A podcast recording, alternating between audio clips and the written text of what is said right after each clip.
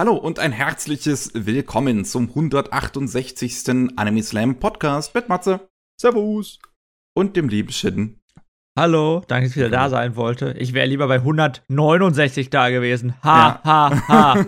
Ja, weißt du ganz genau, was wir da einfach machen? Wir laden dich zum nächsten Podcast ebenfalls ein. Da hast du den Salat.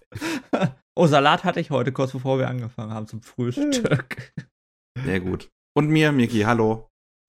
Und ähm, ja, ich glaube, äh, Shin brauchen wir nicht äh, nochmal äh, weiter zu, zu, zu erklären, vorzustellen. Der ist schon oft genug hier gewesen. Wir können natürlich in die Vergangenheit einmal kurz durchschauen, der Podcast, und gucken, wo er zum ersten Mal da war.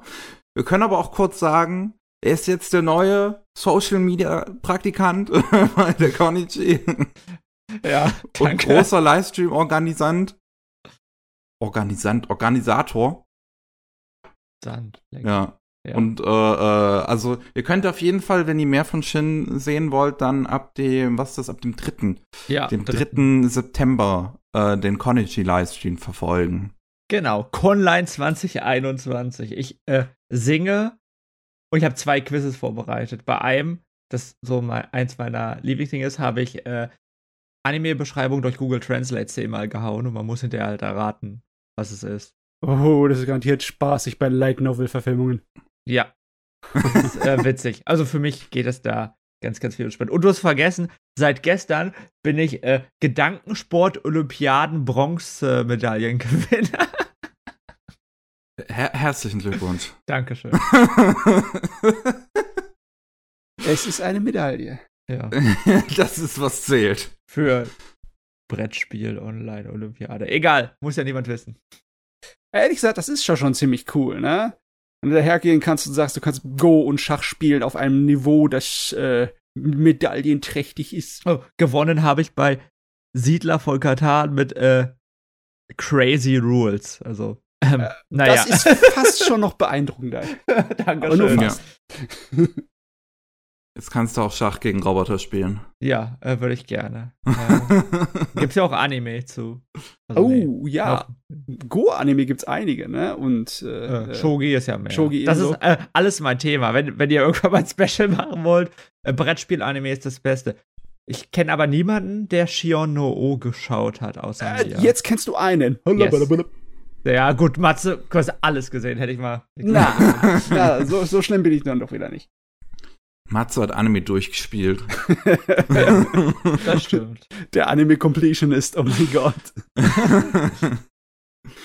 okay, aber jetzt, äh, jetzt, jetzt kommen wir mal wirklich hier zu, zu, zu Anime und, und, und wie das da so aussieht und was wir alles so geschaut haben. Natürlich müssen wir unserem Gast den Vortritt lassen. Was hast du in letzter Zeit so gesehen? Okay, ich habe äh, unterschiedliche viele Sachen gesehen. Ich bin immer noch gefangen in diesem hey, ich schaue Seasonal Anime. Es ist aber nicht mehr ganz so krass, wie es mal war. Ähm, so, dass eine der aktuelleren Sachen, über die ich mal reden möchte, ist, so, ist das Shaman King Reboot, weil das so bei mir so krasse Nostalgiegefühle äh, auferleben lässt. Hat das einer von euch schon mal angefangen? Gibt's ja jetzt auf Netflix. Nee, ich bin auch vollkommen nicht bewandert mit Shaman King.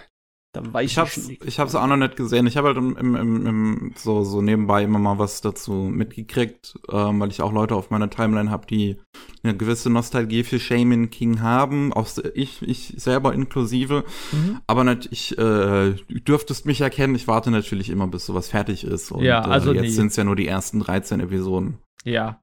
Ähm, was, was man dazu sagen kann, also das Ding ist ja nostalgisch, weil es in der Banzai lief damals so. Und ich habe irgendwie meine Gro, also ich habe bis vorher ein paar Manga gelesen, aber Banzai war halt so mein richtig krasser Einstieg da rein. Es war einer der Serien, so, denn man mochte halt alles, was da drin ist. Shaman King war außerdem die alte Serie, die erste Serie, die ich auf Japanisch geguckt habe jemals, gebrannt uh. auf eine DVD bekommen von, von jemandem. Ähm, das war äh, noch schön. Ja, die neue Serie irgendwie, deswegen habe ich mich gefreut. Bin jetzt mal ganz, ganz ehrlich, man kann Remix, glaube ich, ein bisschen besser machen. Also, das Problem an der alten, also der neuen Shaman-Serie ist, also die hat, die ich glaube, irgendwie haben die versucht, sozusagen, oh, wir haben gesehen, Hunter Hunter hat funktioniert. Remaken wir auch mal Shaman King. Ja, machen wir es ähnlich, machen wir es vielleicht mit ein bisschen, noch ein bisschen mehr Humor, machen wir es irgendwie ein bisschen bunter, sagen soll, weil die alte war irgendwie eine sehr düstere Atmosphäre, naja. Problem ist halt das Pacing. Ich glaube, die wollen die Serie in irgendwie 52 Folgen komplett durchziehen. Mhm. Das merkst du halt am Anfang. Da fehlen halt diese ganzen coolen Szenen, in denen sich Jo und Manta kennenlernen und so ein bisschen bonden können, um mal Englisch zu benutzen, wie bestimmte Menschen mit blauen Haaren auch machen. Sorry. ähm, ja, und das, äh, weiß nicht, und da, da fehlt halt so ein bisschen was von der Serie. Also, die ist halt nicht wirklich total schlecht, wenn man wirklich nur sagt, hey, man will die Geschichte sehen und man will vielleicht auch mal das richtige, vernünftige Ende sehen, dann lohnt sich halt in die neue Serie reinzugucken. Aber ich glaube, ähm, es ist viel besser, wenn man zuerst mal den Manga liest. Und wenn man ganz, ganz viel Bock hat, guckt man sich halt die Serie an. So. Also es ist ein Hm. bisschen, also ein bisschen schade. Was, mich, was ich halt bisher so dazu gehört habe, erinnert mich so, so äh, an, an, an die Full Metal Alchemist Situation. Wo Hä? du halt zuerst Full Metal Alchemist die erste Serie hattest, 2003. Ja. Und da ist so der Anfang des Manga, das sind so die ersten 30 Episoden. Und dann hast du Full Metal Alchemist Brotherhood und da versuchst du diesen Anfang, der ja schon mal gemacht wurde, einfach so schnell wie möglich abzuarbeiten und quetscht das dann in 10 Episoden. Äh, ja, aber so Und- schlimm war es nicht. Also meiner Boah. Erinnerung nach war es auf jeden Fall nicht wild für jemanden, der Full Metal Alchemist kannte. Also Ich fand. Brotherhood den Anfang schrecklich. Hä? Und äh, hier erinnert das gerade Meinung. dran. Leute haben abgeschaltet jetzt, aber ich, ich muss sagen, äh, äh, ich, ich muss sagen, dass ich Full Metal Alchemist Brotherhood, ich glaube inzwischen war es so Mickey, ich habe es irgendwann noch mal geguckt, muss sagen, mein Gefühl ist, die äh, erwarten so ein bisschen, dass man die alte Serie geguckt hat. Ja, das, das, das fand ich halt so, dass damals Full Metal Alchemist das so gelöst hat. Und ich habe so, wie gesagt, von dem, was ich jetzt gehört habe, habe ich dasselbe Gefühl irgendwie bei diesem Shaman King Reboot. Also, dass Hm. vielleicht dieser Anfang erstmal versucht, so schnell wie möglich altbekanntes Territorium abzuarbeiten und dann kommt halt irgendwann der, der, der Shit, der halt in der alten Anime-Version nicht gelandet ist. der Shit. Ja, Also, äh, ich habe mich auch gefragt, sind wir ein kleines bisschen verwöhnt durch schonen Anime-Remakes? Weil die meisten von denen waren ja mit relativ viel Aufwand betrieben und waren auch richtig gut. Selbst so kleinere Sachen wie Ushio und Tora, ja, das war eine super Neufassung davon. Und natürlich halt auch sowas wie Hunter x Hunter. Ähm, ja, ich weiß, was du meinst. Also da, also ich glaube, an diese schonen Anime-Remakes trauen sich halt die, traut man sich auch nicht so gerne ran, weil die, das sind ja meistens riesige Commitments, weil welche Ja. Serie ist davon schon kurz und du musst, also du willst ja schon was daraus machen, willst Merchandise verkaufen, Geld machen, whatever, weil Man der Manga läuft ja nicht mehr. Du kannst ja nicht mehr irgendwie den Manga verkaufen. das Und stimmt. dann musst du halt irgendwas super, also da, da muss es halt irgendeinen riesigen Grund geben dafür, dass du es machst. Und deswegen gibt es selten. Und wenn, glaube ich, es gibt, ist es halt sehr, sehr gut, größtenteils. Und deswegen gibt es halt auch nicht Reborn Remake, keine Ahnung, was die Leute sich halt alle wünschen, obwohl es ziemlich cool wäre, weil es gibt ja jetzt nicht so wirklich einen Grund, das zu machen. Und deswegen frage ich mich bei Shaman King auch, was steht dahinter? Ich glaube, es gab mal eine Geschichte, keine Ahnung. Ich habe jetzt keine Quelle, äh, weil ich, ähm, keine Ahnung. Das ist einfach nicht mehr auswendig, äh, weil ich, weil ich es einfach nur im Kopf habe. Ich glaube, die Shaman King Remake sollte auch schon mal viel früher kommen. Ich glaube, ganz am Anfang des Erfolgs von Hunter x Hunter haben gesagt, hey, wir wollen mal Shaman King remaken. Und der Hiroyuki Takei, der Zeichner, hat gesagt, nee, nein, ich gebe nicht das Go, weil ihr nicht alle alten Sprecher wieder bekommt. Und ich will halt alle alten Sprecher wieder haben. Äh, Warum sich das jetzt geändert hat, keine Ahnung, weil es sind, glaube ich, auch wieder nicht alle. Es sind schon einige, aber nicht alle. Äh, Ja, ist ja auch unter japanischen Fans so ein Streitthema, ne? Die lieben ja auch ihre Sprecher und wenn einer ausgewechselt wird für etwas, was ihnen sehr am Herzen liegt, da wird A nicht so viel Begeisterung für geben, je nachdem, ne? Du könntest zum Beispiel niemals die Sprecher von Evangelion auswechseln. Das wird nicht laufen. Also außer in allen anderen Sprachen, da kannst du es natürlich machen. Ja, ja. Äh, ja, na. Ich, ich habe aber auch gehört, dass die Präsentation, ehrlich gesagt, von dem neuen Shaman King auch nicht allzu stark sein soll. Das Nö. hat natürlich einen, einen, einen ähm, wer war hier nochmal, der den Soundtrack gemacht hat? Äh, genau, den Hayashi, Yuki Hayashi, der die äh, My Hero Academia Musik und so auch gemacht hat. Aber ich habe gehört, dass an sich der jetzt nicht so krass aussehen soll. Ich, nö, ich finde, das sieht halt so okay aus. Das ist so ein Anime, den würde es, glaube ich, kaum jemand irgendwie so wirklich kritisieren. Sagt, hey, man sieht ja schlecht aus wie Handshakers oder was weiß ich. Aber das ist halt auch kein Mob Psycho. Das ist halt so, ja, das kann man gucken. Das guckt man sich halt nicht wegen der Animation an. Ja, das, Das- sieht halt aus wie optische Durchschnittsware. Ja, das Okay. s- sieht Mhm. aus wie so 0815 schon, keine Ahnung. Also wenn die, ich glaube, ganz ehrlich, wenn die Serie, genau die, heute rauskommen würde und es gäbe die, diese alte Nostalgie-Kram nicht, fast niemand würde sich dafür interessieren. Leider. Mhm. Das ist schade, aber das ist, äh, ja. Das könnte halt echt sein, ja. Ja, ich gucke mir auch gerade den Trailer im Hintergrund an und es ist ja nicht unbedingt so, dass sie hier massenweise Sakugaboro-Kandidaten an Szenen drin haben, ne? Nee. Leider. Ja, da hat die alte Serie einen, einen wie ich finde, viel krasseren, interessanteren Artstyle. Ich muss gerade mal gucken, ob es überhaupt Ja. irgendwas von, äh, von, von der neuen Serie auf Saga Gaboro gibt. Weil das sind dann meist solche Kandidaten, von denen es dann erst gar nichts da landet. Ja, weiß gar nicht. Äh, Deswegen, ich, ich, ich stelle mir vor, dass es unglaublich schwer ist, wenn du so eine Serie machst, die ja eher, so wie du es erzählt, mehr für die Fans ist, ne? ja.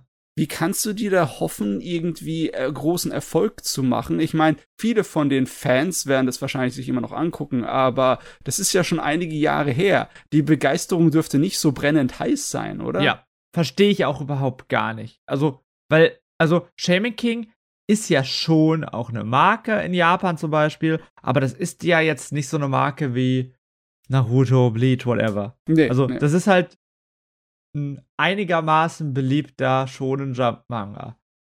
Und ich weiß halt nicht, wie sie darauf gekommen sind, das jetzt äh, nochmal zu machen. So, also es, es würde ich gerne mal wissen. Kann man, kriegt man bestimmt auch irgendwie raus. Problem ist in der heutigen Zeit, also auch wenn man sich das ganze Writing anguckt, wenn man sich anschaut, wie die Charaktere geschrieben sind und äh, um äh, Tsubomi, eine Frau zu zitieren, Mann, ey, wie schlimm dieses Frauenbild da in der Serie heutzutage ist. Und du, stellst, du stellst halt irgendwie diese ganzen aktuellen Dinger wie My Hero Academia, Demon Slayer Jujutsu Kaisen daneben. Ich habe jetzt, ich, ich überlege jetzt gerade, weil ich habe jetzt, ist jetzt irgendwie ein Jahr her, dass ich den Manga angefangen habe, nochmal Ja. zu lesen. Und ich finde eigentlich zum Beispiel die ähm, Verlobte vom Protagonisten ziemlich Ja. cool. Ja, aber die sagt auch, dass irgendwie Folge 3 oder 4 sagt sie, äh, ist sie mit diesem anderen Mädel, wie hieß sie, Tamako oder so, die auf Yoso steht, die mit äh, den äh, Dödel und Klöken, Klöten als Geist. Heißt die wirklich in Deutsch. Naja, boah, ich kann mich nicht mehr erinnern. Ja, auf jeden Fall, egal. Auf, auf jeden Fall, die, äh, äh, die sind zusammen zu Hause, Folge 4, Folge 5, und die sagen, äh, hey, ich, wür- ich, ich, ich, würde doch so gerne Joma helfen. Und Anna sagt, nein, wir als Frauen, wir können nur zu Hause bleiben und kochen und hoffen, dass sie nach Hause kommen. Also, sie handelt nicht immer so. Manchmal ist sie voll cool, aber manchmal hat sie halt auch, jedenfalls in Dialog in der neuen Serie, so ein paar Aussagen, die ähm, schwierig in der heutigen Zeit sind. Hm. Oh Mann. Ah, Ja, sowieso in schonen Sachen haben es immer die Mädels ein bisschen schwierig. Ich Ja. meine, selbst wenn du gescheitere Rollen hast, wie zum Beispiel. Ich weiß nicht, kann man zum Beispiel Sakura aus Naruto als eine gescheitere Rolle bezeichnen? Sie Nein. braucht auch, Nein, nein, nein, nein, ganz schrecklich. Ich, sie ich, braucht ich, auch hunderte von Episoden, bevor sie nützlich wurde.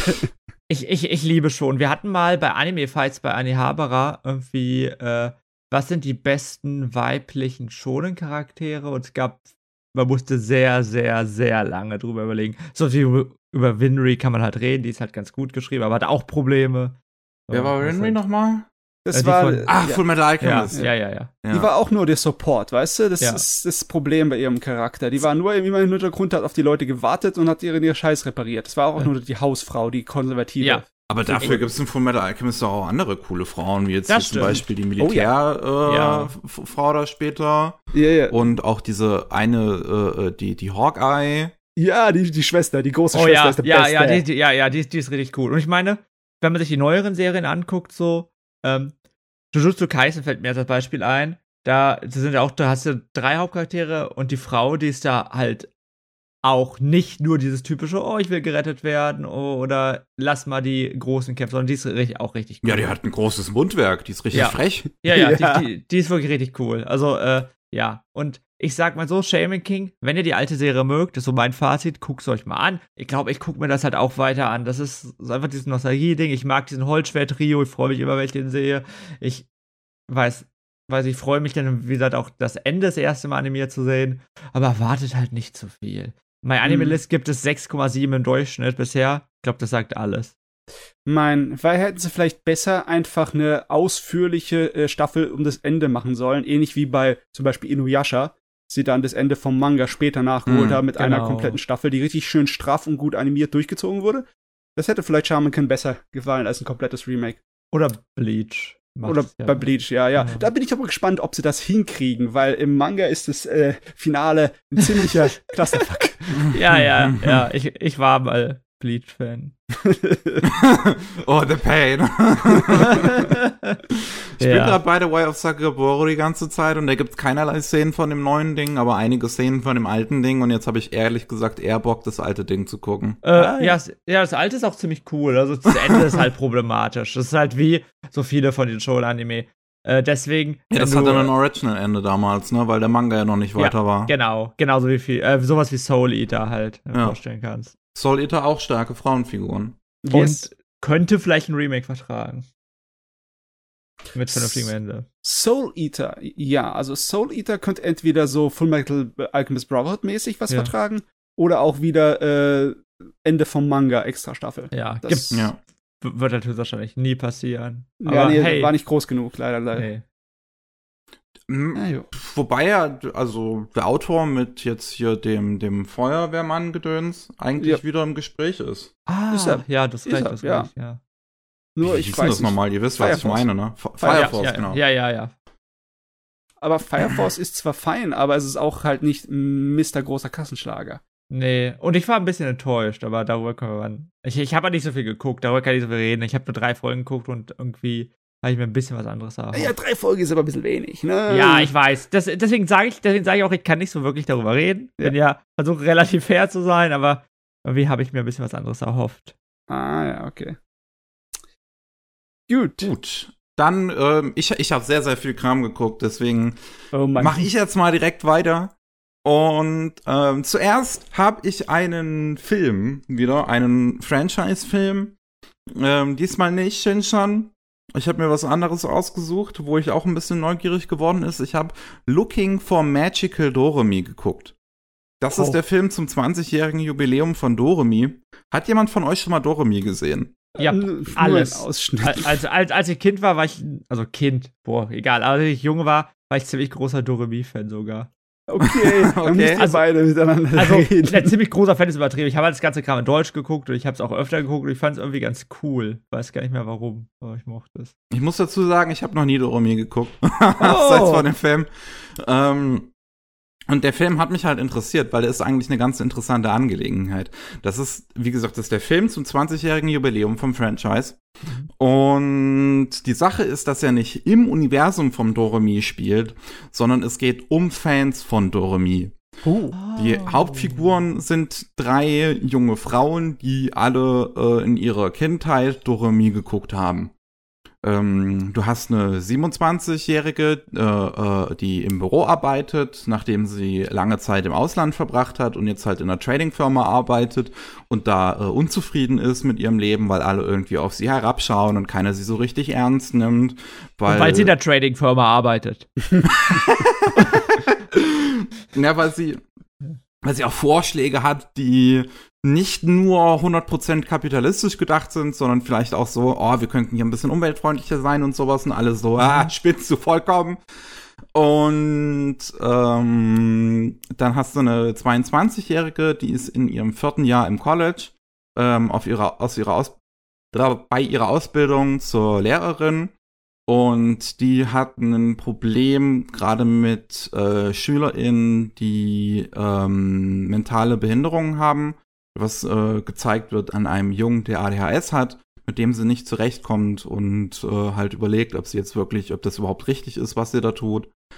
Ähm, und dann gibt's eine 19-Jährige, die ähm, in einem Okonomiyaki-Restaurant arbeitet und ähm, Künstlerin werden möchte. Mhm. Und äh, ihr Problem ist aber, dass sie einen Freund hat, der sie komplett ausnimmt und immer wieder nach Geld fragt und sie gibt es ihm. Und der Typ ist ein ziemliches Arschloch.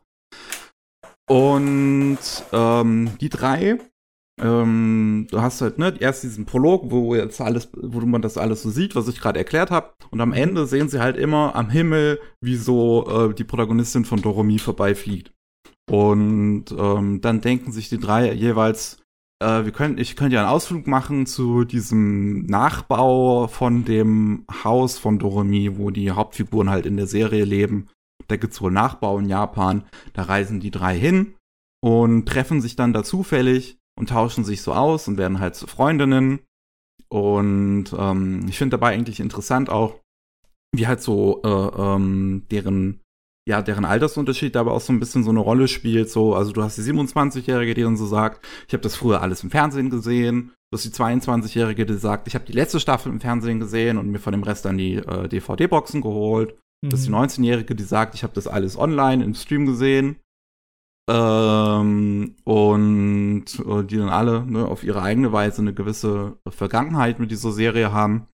Und äh, wie gesagt, sich dann, äh, dann zu, zu Freundinnen werden, Nummern austauschen und äh, äh, ja, gemeinsam Sachen unternehmen.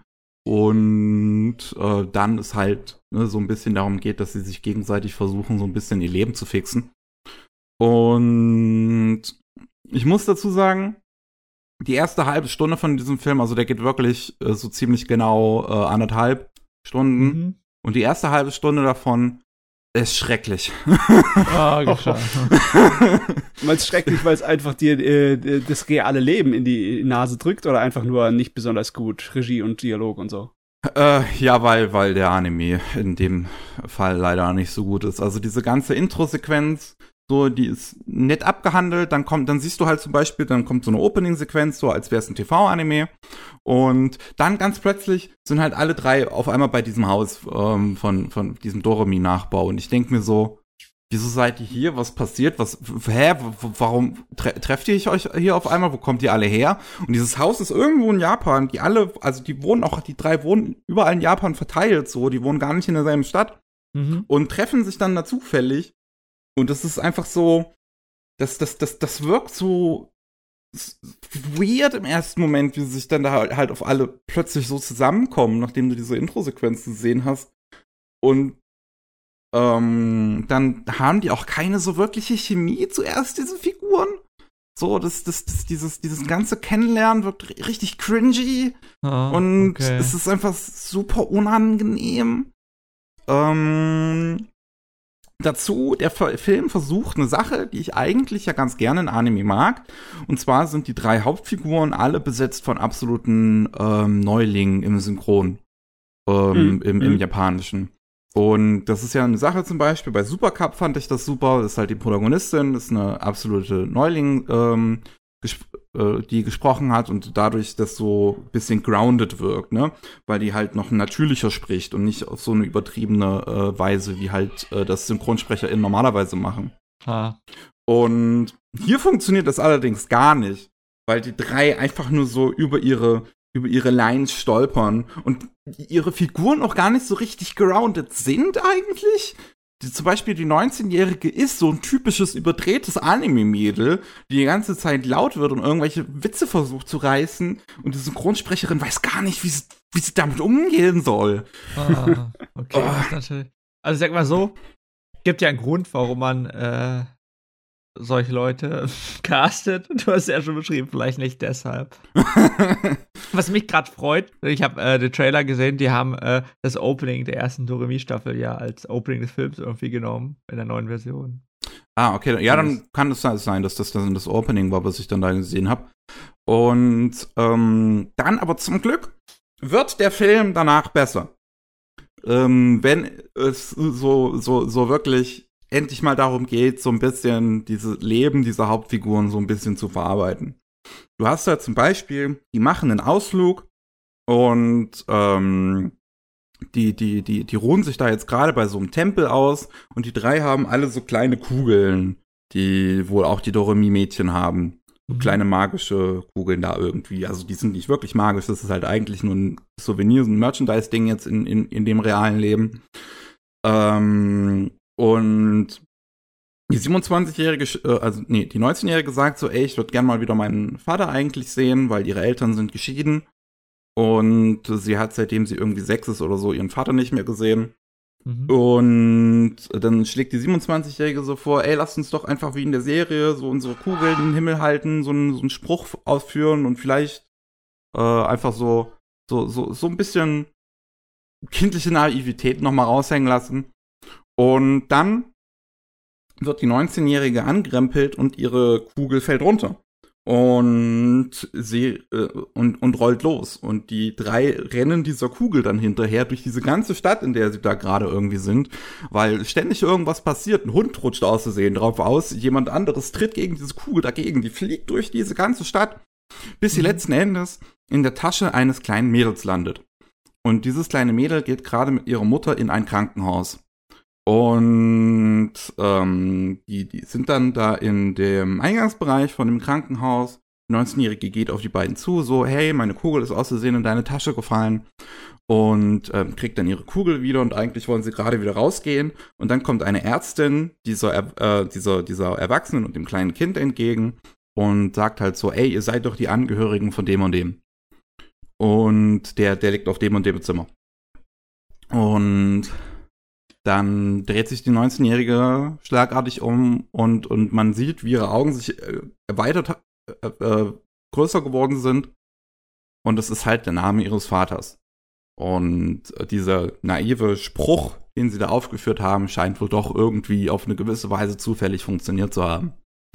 Und ähm, dann geht sie halt rein, also geht denen hinterher, geht in das Zimmer ihres Vaters und steht dann da halt zuerst da. Die drei in dem Zimmer, also jetzt die, die, die Frau, das kleine Kind und der Vater, gucken sie an, ganz ruhig. Der Vater liegt im Krankenhausbett, dem scheint es wirklich nicht gut zu gehen. Der ist auch, ist völlig blass, ähm, hat keine Haare mehr. Also ich würde mal schätzen, dass da irgendwie angedeutet wird, dass er Krebs oder sowas in die Richtung hat.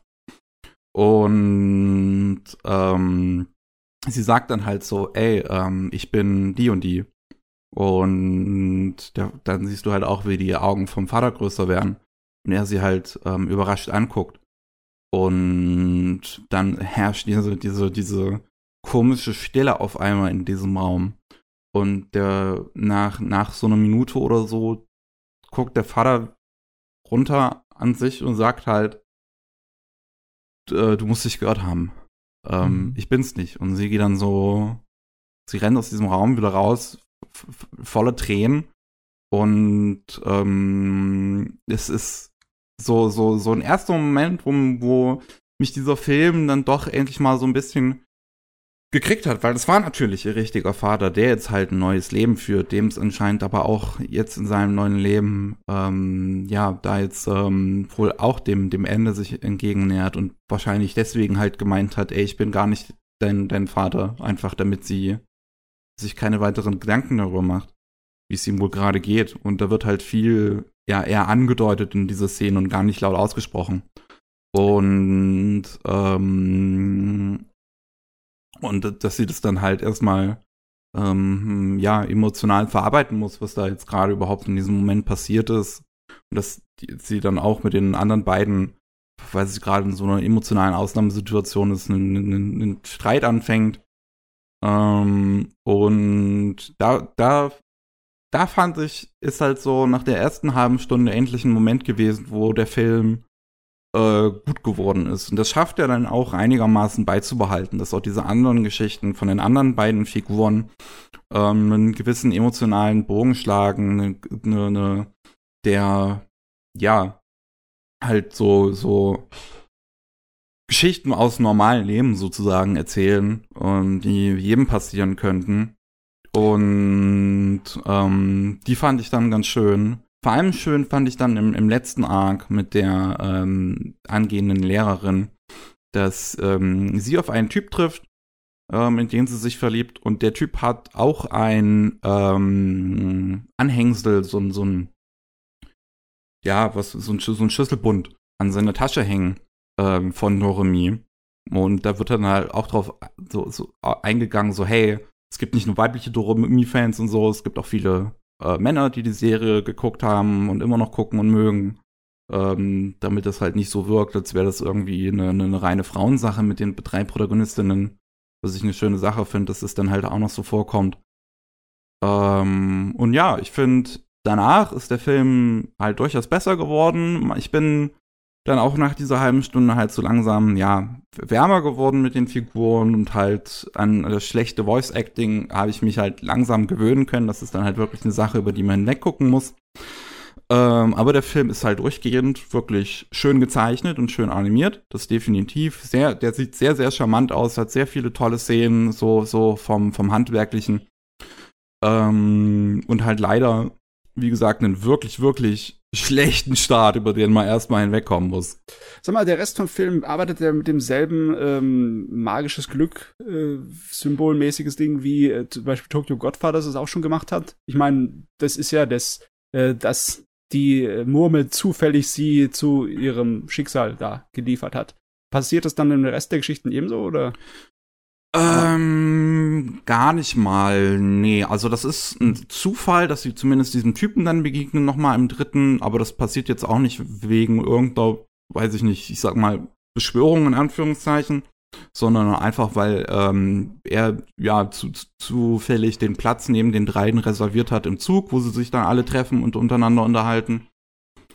Ähm, und bei der Geschichte von der 27-Jährigen ist es sogar eher, dass sie halt im Büro zum Glück jemanden hat, der eigentlich sogar auf ihrer Seite steht und mit dem sie sich dann austauschen kann und sich auch ein bisschen in den verliebt und er sowieso Hals über Kopf in sich verknallt ist und sie dann mit ihm ihre eigene Firma anfängt. Hört, um, sich, ähm. hört sich ja eigentlich ziemlich interessant an, aber ist das was für Doremi-Fans, frage ich mich. Doremi war doch eine Magical Girl-Serie, oder? ja, aber das ist auch irgendwie doch auch ein Franchise und ich kann mir gut vorstellen, also hier im Westen kenne ich jetzt nicht so viele große Fans. Aber ich kann mir gut vorstellen, dass so die in Japan, wie Michi gesagt hat, gibt es halt diese Arten von Fans und die freuen sich halt, wenn die Teil des Franchise wären, auf so eine gewisse Art und Weise. Ich weiß gar nicht mehr. Ist die Serie einfach zu spät gewesen bei uns in, äh, in Deutschland? Weil ja. ähm, der Regisseur war ja bekannt wie ein bunter Hund. Ne? Das ist der Regisseur von Sailor Moon und der hat auch später dann Princess Tuto gemacht. Also der war ziemlich wichtig, was so Magical Girls angeht für äh, 90er und Anfang der 2000er. Ne? Oder der mhm. Sorte von diesen Geschichten, die die Leute angesprochen haben, die das mögen. Ja. Mhm. Ähm, aber Doremi ist ja von 1999, ne? Ja, genau. Erste Staffel, ja. Bei uns lief er wie zwei, warte, 2001, okay. Na, ich hätte 2000 geraten. Ja. Ich ja, mich aber schon, es lief, glaube ich, schon auch komplett in Deutschland. Ich kenne einige Fans noch durchaus von ja, Doremi. Aber es, es, lief doch nur.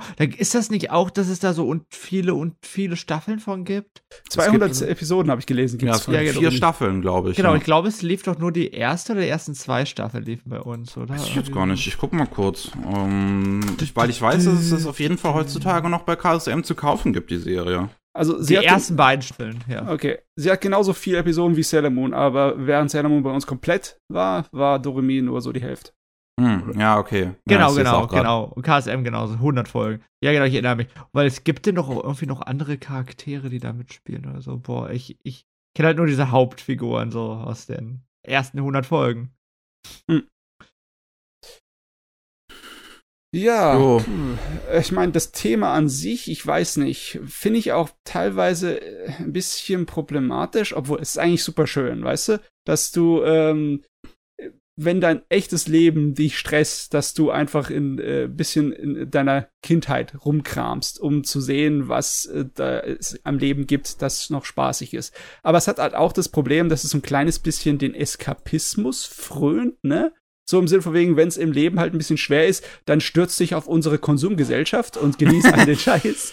Ich meine, das macht man ja auch gerne. Ich meine, wo, wozu bin ich denn sonst ein Fan vom Anime? Aber trotzdem, äh, so das direkt einem vorgehalten zu bekommen in einem Film, es macht mich irgendwie nachdenklich auch. Ja, ja, ja ich weiß halt auch nach wie vor nicht, was ich wirklich von diesem Film halten soll. Ich finde es halt ich kann halt sagen, ich finde es eine interessante Angelegenheit und das ohne das irgendwie ich sag mal, positiv oder negativ werten zu meinen, weil es halt schon irgendwie, ich sag mal, faszinierend ist letzten Endes, dass es ein Film über ein Franchise letztlich ist und nicht im Franchise. Mhm. Und ich mich halt frage, ob wir sowas in Zukunft noch von anderen Franchises sehen werden. Keine Ahnung, irgendwie zum 50-jährigen Jubiläum von Gundam oder sowas, so eine Serie über Gundam-Fans oder so, keine Ahnung. Äh, das glaube ich eher weniger. Ich glaube, bei Gundam wird sich das nicht unbedingt direkt so damit vertragen. Ich meine, du könntest Leute so auch so nehmen, die dann so Gunplas bauen und dann vielleicht irgendwie ihren eigenen Gunpla-Laden haben oder sowas. Das ich kannst du zum Potenzial. Beispiel machen.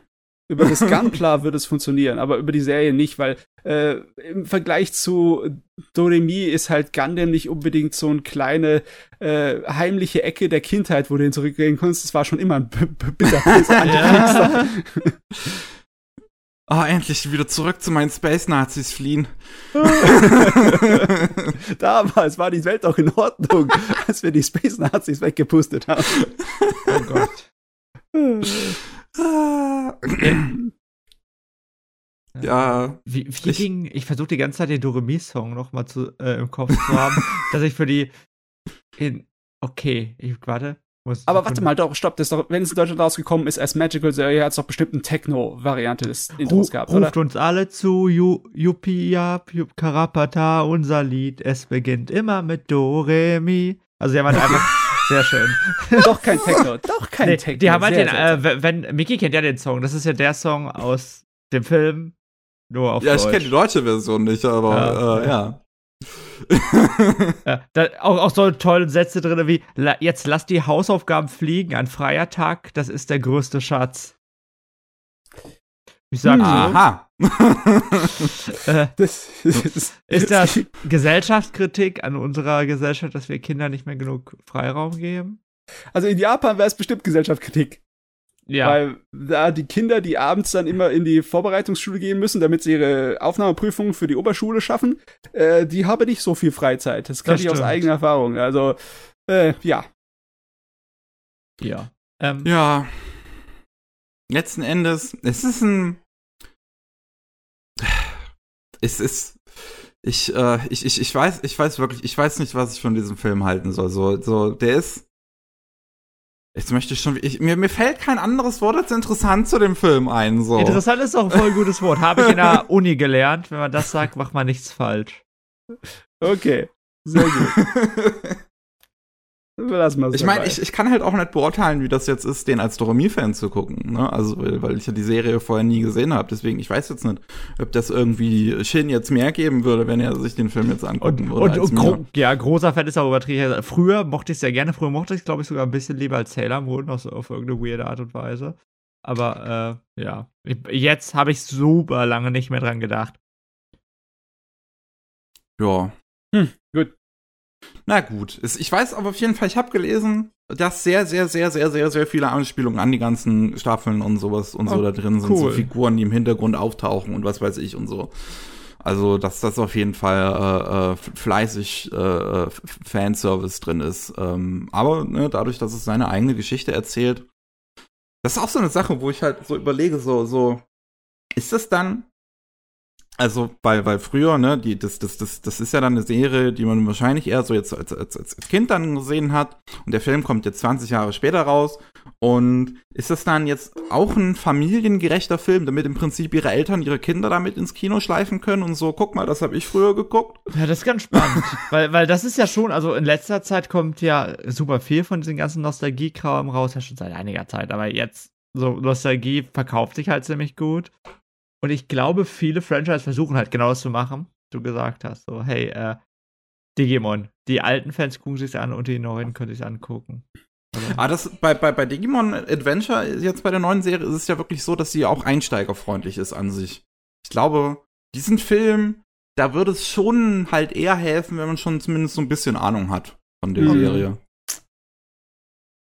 Ja, okay, ja. Vielleicht werde ich mir den Film irgendwann mal angucken, wenn ich Lust habe, wenn du sagst, die erste er ist auf jeden Fall, also handwerklich ist er auf jeden Fall gut gemacht, halt, bis auf leider die Synchronsprecherin von den drei Hauptfiguren. Okay.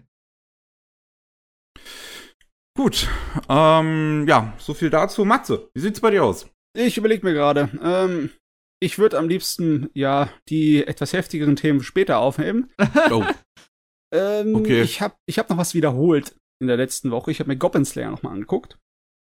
Und er sagt gerade, er will die heftigen Themen später besprechen und reden über Goblin Slayer. Was?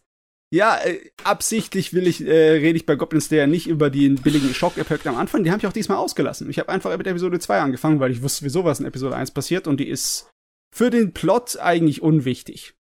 Außer als Exposition. Und ich hab's mal so in meinem Kopf mir durchgehen lassen, im Vergleich zu dem ganzen anderen Fantasy-Kram, den ich in letzter Zeit gesehen habe, weil dank der großen Isekai-Welle hab ich eine Menge Fantasy-Kram geguckt. Und ich finde, er sticht schon sehr positiv da raus, die Goblin Slayer-Serie, weil es einfach eine altmodische Sword and Sorcery-Angelegenheit ist, die weitaus ernster ist und teilweise sogar auch Tiefgang hat.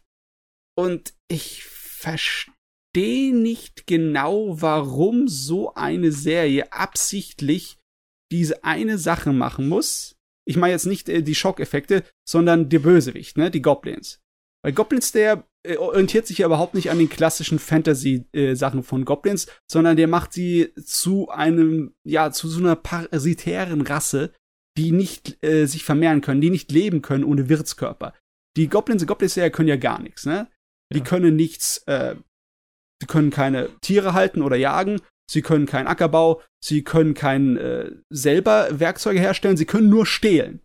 Sie können nur stehlen, das ist ihre ganze äh, Existenz. Und wenn sie nichts haben, zum, wo sie von stehlen können, dann können sie auch nicht existieren. Sie erinnern mich sehr stark an die Aliens, ne? Sie wirken auch so wie eine biologische Waffe. Und das ist logischerweise der Gag, mit der die ganze Serie sich gerettet hat. Sie hat sowas äh, an Bösewicht erschaffen. Die sind wie, wie Zombies oder wie Nazis, ne? Wo, äh, wo du keinerlei Grund hast, irgendwie dich schlecht zu fühlen, wenn sie abgemuckst werden, allesamt ohne Probleme, ne? egal welches Alter oder ob sie schutzlos sind oder sonst nichts. Hauptsache, sie werden alle abgemurkst, ein bisschen zufrieden, weil es ist nur Ungeziefer. Ne? Mhm. Das äh, macht es aber meiner Meinung nach ein bisschen billig. Ne? Äh, klar, es ist halt nur der, dieser Horrorfilm-Faktor, dass du einfach nur diese Horrorfilm-Bösewichte hast daraus. Es ist echt schade, dass man sowas machen muss, um so eine klassische Sword and Sorcery Fantasy an den Mann zu bringen. Ne? Ich kann mich erinnern, äh, Fantasy, die so ein bisschen ernsthafter und klassischer war, wie zum Beispiel Grimgar, die dann auch, äh, wo sie auch gegen Goblins gekämpft haben, aber die halt normale Fantasy-Goblins waren, die eine Kultur hatten und auch Intelligenz und etc. für mich auch. So eine Serie ja. ist dann eher ein bisschen untergegangen, ne? Ja. Aber wenn du den billigen Schockeffekt rausholst, ne, dann funktionierst du auf einmal. Also, ich Ja, dann redet halt auch das ganze Internet letzten Endes drüber. Ja, genau, dann, darum ging's ja. ja nur. Da redet das ganze Internet darüber. Egal ob. Aber, ja, ja, aber im Endeffekt, es ist, es ist ein Zombie-Anime. Es ist ein Zombie-Gerät. Ich würde es in dieselbe Ecke packen. Ne? Und das ist irgendwie schade, weil der ganze klassische Dungeons and Dragons-mäßige Zeugs, die da drin ist, über die Welt und äh, wie die Charaktere ähm, drüber nachdenken ne? und wie die ähm, Regelungen sind. Keiner von denen ist überpowered oder sonst was. Jeder von denen lebt, schwebt die ganze Serie irgendwann mal in Lebensgefahr. Das ist so viel besser als den ganzen Rest von dem Isekai-Rotz. Und äh, es kann es nur machen, indem es halt sich äh, selber einschränkt. Indem es sagt, wir sind einfach nur eine Ungeziefervertilgung oder eine Zombie-Jagd-Sache. Okay. Ja. Ja, das ist spannend. Ich meine, dann, ja, dann muss ja, muss, müssen die ZuschauerInnen halt beim, beim Schauen nicht viel nachdenken. Das ist dann einfach Popcorn. So. Ja, und Gott, ich, ich, ich finde es echt faszinierend, dass du schaffst, dir noch Fantasy-Anime anzugucken. Ich muss sagen, ich kann mir Fantasy-Anime nicht mehr angucken. Oh, ich bin so ein gigantischer Fantasy-Fan. Ja, ich, ich, ich kann glaub, nicht genug bekommen. Es geht nicht mehr. Wegen äh, Nummer eins wegen Isekai, Nummer zwei noch schlimmer, wegen dem ganzen jeder Fantasy-Anime, nicht jeder, aber weiß, sehr viele Fantasy-Anime müssen nach dem Videospielprinzip funktionieren. Ja. Genau. Und diese beiden Sachen haben mir Fantasy komplett kaputt gemacht, egal was ich sehe. Ich guck, ich fange halt gar nicht mehr mit Serien an. Da muss mir halt schon jemand sehr, sehr besonders sagen, dass es sehr, sehr gut ist, dass ich vielleicht die Lust habe, das anzufangen. Und das ist schade, weil Fantasy generell nicht schlecht ist. Ich meine, sogar solche einfachen Sachen wie Maut des Bra äh, Braut des Magiers, ich wollte sagen Maut des Bragiers. ähm, äh, ich meine, das ist ja auch Fantasy und das ist voll cool, weil es halt überhaupt nichts mit dem Kram zu tun hat, was in der heutigen Zeit sehr oft für Fantasy steht, leider. Ja.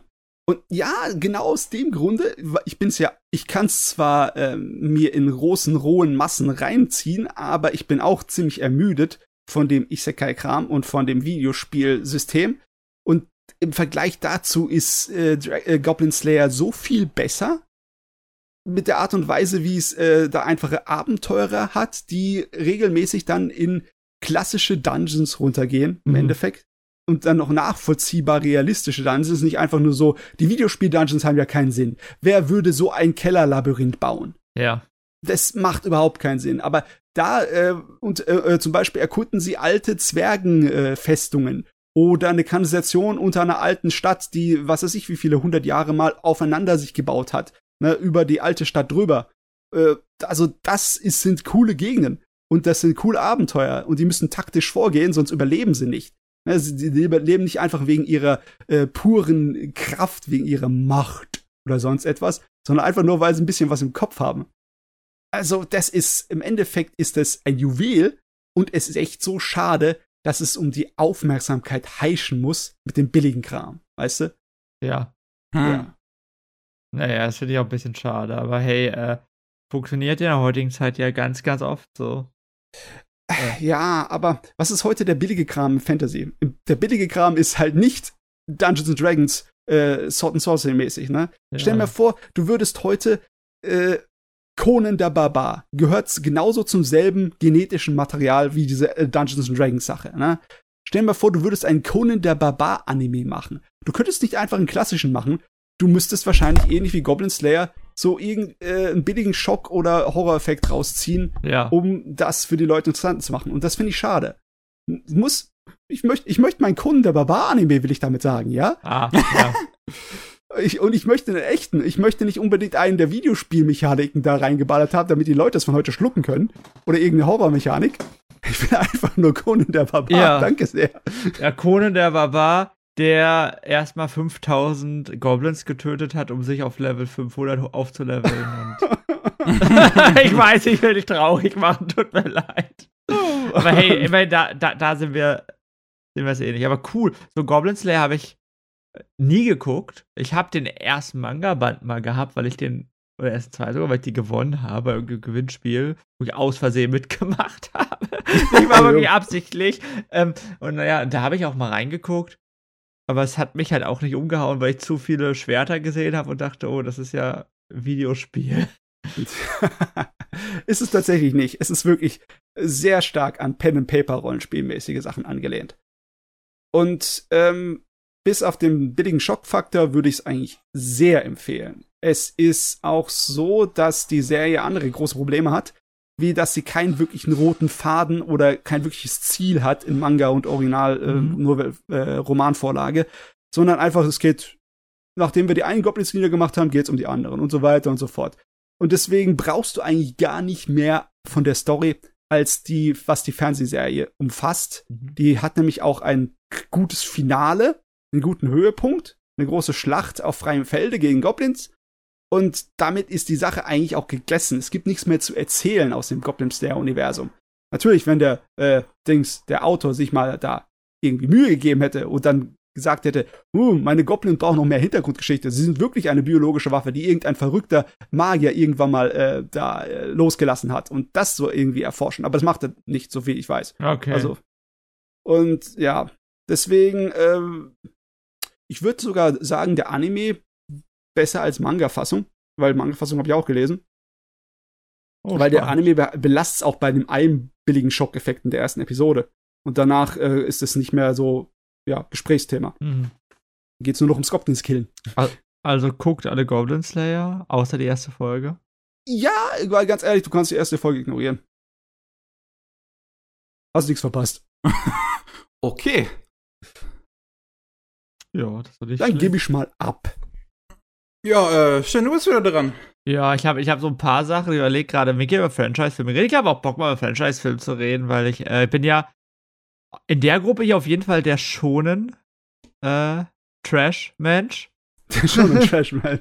äh, ich habe ja mit schon angefangen, jetzt weiter. Äh, ich war seit sehr, sehr, sehr, sehr, sehr langer Zeit im Kino. Ui.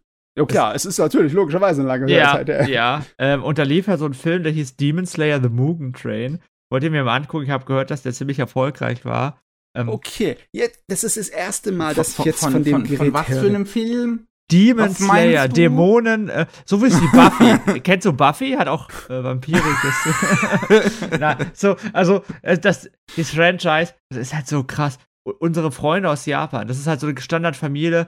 Äh, der Vater kennt halt die ganzen, kennt halt so Manga und so von früher, hat er mal was gelesen, aber nicht so wirklich. Und die Großmutter hat uns am Anfang von Corona-Zeit Masken genäht von Demon Slayer. Die gehen halt da alle zusammen ins Kino. Das Demon Slayer-Kram, weiß ich, das ist so riesig in Japan.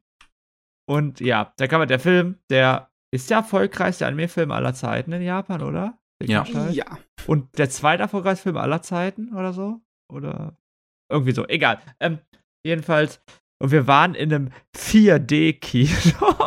nicht, weil der lief nicht anders bei uns. Das heißt, da haben sich irgendwie die äh, Sitze mit bewegt und äh, wenn Tanjiro Wasserattacken gemacht hat, äh, wurde man mit Wasser nass gespritzt. Jetzt ernsthaft. Ja.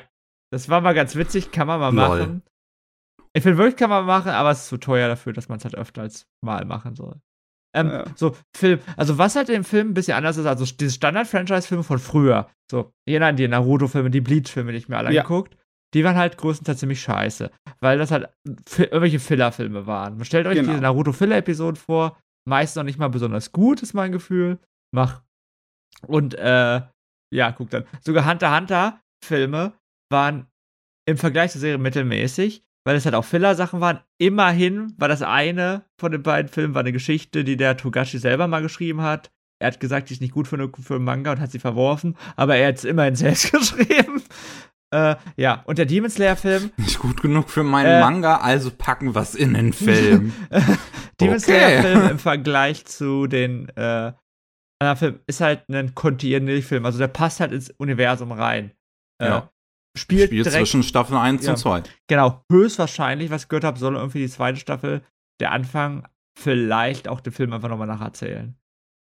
Wäre ein bisschen blöd für Leute, Filme geguckt haben, aber egal. Mhm. Ähm, Könnte äh, also, äh, Filme Aber wie bei Dragon Ball Super dann.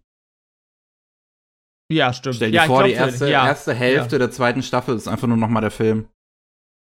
Genau. Und, äh, man sieht halt unsere Hauptcharaktere hier in, dem, in diesem Film, die äh, sind in einem Zug und oh, was für ein Wunder, da taucht halt so ein Dämon auf in dem Zug. Und äh, die Frage ist halt, wie die damit umgehen. Und was der Demon Slayer-Film macht, was Demon Slayer generell halt super macht, warum der Anime meiner Meinung nach einer Gründe, warum er funktioniert, ist, du hast wirklich Angst. Also, es ist nicht dieses, es kommt ein Gegner, äh, es gibt Power Friendship, man besiegt den, kommt der nächste stärkere Gegner und so weiter. Irgendwie, du hast die, die kämpfen gegen so einen ziemlich krassen Dämon. Das ist, glaube ich, so ein Lower Rank äh, Dämon von den Miso Suji, äh, von, von dem ha Hauptbösewicht. Boah, mein Japanisch heute. Ähm, und jedenfalls, der ist extrem stark und man merkt, dass unsere drei Hauptcharaktere, Zenitsu, Inosuke und äh, Tanjiro, gar nicht damit klarkommen. Und die nur eine Chance haben, weil die halt diese äh, Pillar, Flame Pillar, Ja, der eine Elite-Kämpfer. ja, Elite-Kämpfer, ja, genau, mit dabei haben. Genau. Und äh, im Grunde genommen ist der ganze Film auf der einen Seite so ein bisschen ein riesiger großer Kampf, Mhm. aber auch ist es so ein Einblick in die Psyche von Tanjiro, weil die Spezialfähigkeit dieses Dämonen ist, äh, er kann in, also er kann die Leute zum Schlafen bringen und schickt dann kleine Gehilfen in die Träume der Person rein, um die dann umzubringen und so. Und man Boah, er macht einen auf Freddy Krüger. ja, Okay. ja, und man sieht halt, was der Tanjiro, was die anderen Figuren, gerade besonders bei Tanjiro, was der für Gedanken hat und wie viel äh, Selbsthass er hat, weil er er vielleicht denkt, dass er schuld ist, dass die, seine Familie gestorben ist oder dass er die nicht retten konnte, weil er ja noch lebt. Er lebt. Ja, Warum leben die anderen nicht? Und das ist Mhm. super gut dargestellt. Also es ist nicht so dieses typische Flashback, bla bla bla, sondern es ist wirklich, man merkt, was das mit ihm macht. Und man merkt auch innerhalb des Films, innerhalb der Kämpfe, was das mit ihm macht. Das ist, Ey, äh, Mann, weißt du was? Ich äh, merke gerade, ich habe die ganze Zeit über massenweise gehört, wie erfolgreich doch der Film war, aber nie bisher was über den Inhalt. Ja, ja. ja, was was schade ist, weil der Film ist halt wirklich extrem gut für so einen Franchise-Film. Und äh, wie viel soll ich spoilern? Ähm, nicht so viel, ja, bitte. genau, genau. Ich sag so, es äh, ist passiert mehr, als man sich denken würde. Oh Gott, was. Ja, genau. Wenn ich spoiler, äh, es lohnt sich, weil da Dinge passieren, die für die Story relevant sind. Ich sagen. Alles klar. Äh, Ich meine, im Endeffekt, es ist ein Action-Thriller, der auf einem Zug spielt. Also äh, im Endeffekt Alarmstufe Rot 2, aber besser hoffe ich doch. Ja, ja, oh, ja, ich würde sagen, schon so ein ganz, ganz bisschen besser. Und ähm, für die Leute, die es nicht wissen, es ist halt von UFO Table. Guckt euch Ah, mal an, wie dieser Film aussieht. Weiß nicht, Ah. ich weiß nicht, ob ich oft, ob ich jemals vielleicht was gesehen habe in Anime-Form, das mehr Sakuga-Momente hat, was noch krasser aussieht. Ui, ui, ui, das ist ja hohes Lob hier. Also, ja, ich vielleicht übertreibe ich ein bisschen, aber nee, das ist eines der best aussehendsten Anime-Dinge jemals. Weißt du, das UFO-Table, die hatten irgendwie keine 15 bis 20 Millionen Budget. Ja, mit dem Budget kannst du aufhören. Das sind halt die Leute, ja, die ich dahinter stehen. Ja, ja, ja, ja, ja, ja. Ah, ja, ich meine, die hatten äh, das Talent und die hatten bestimmt auch äh, das Zeit und Geld, um genug äh, Hände zu haben, um das, was die Vision des Talents dann auch gut umzuführen, weißt du, Ja, weil du brauchst ja. halt Money, um genug Zeichner anzusammeln und dann die Zwischenbilder so richtig fein zu machen, ne? Ja.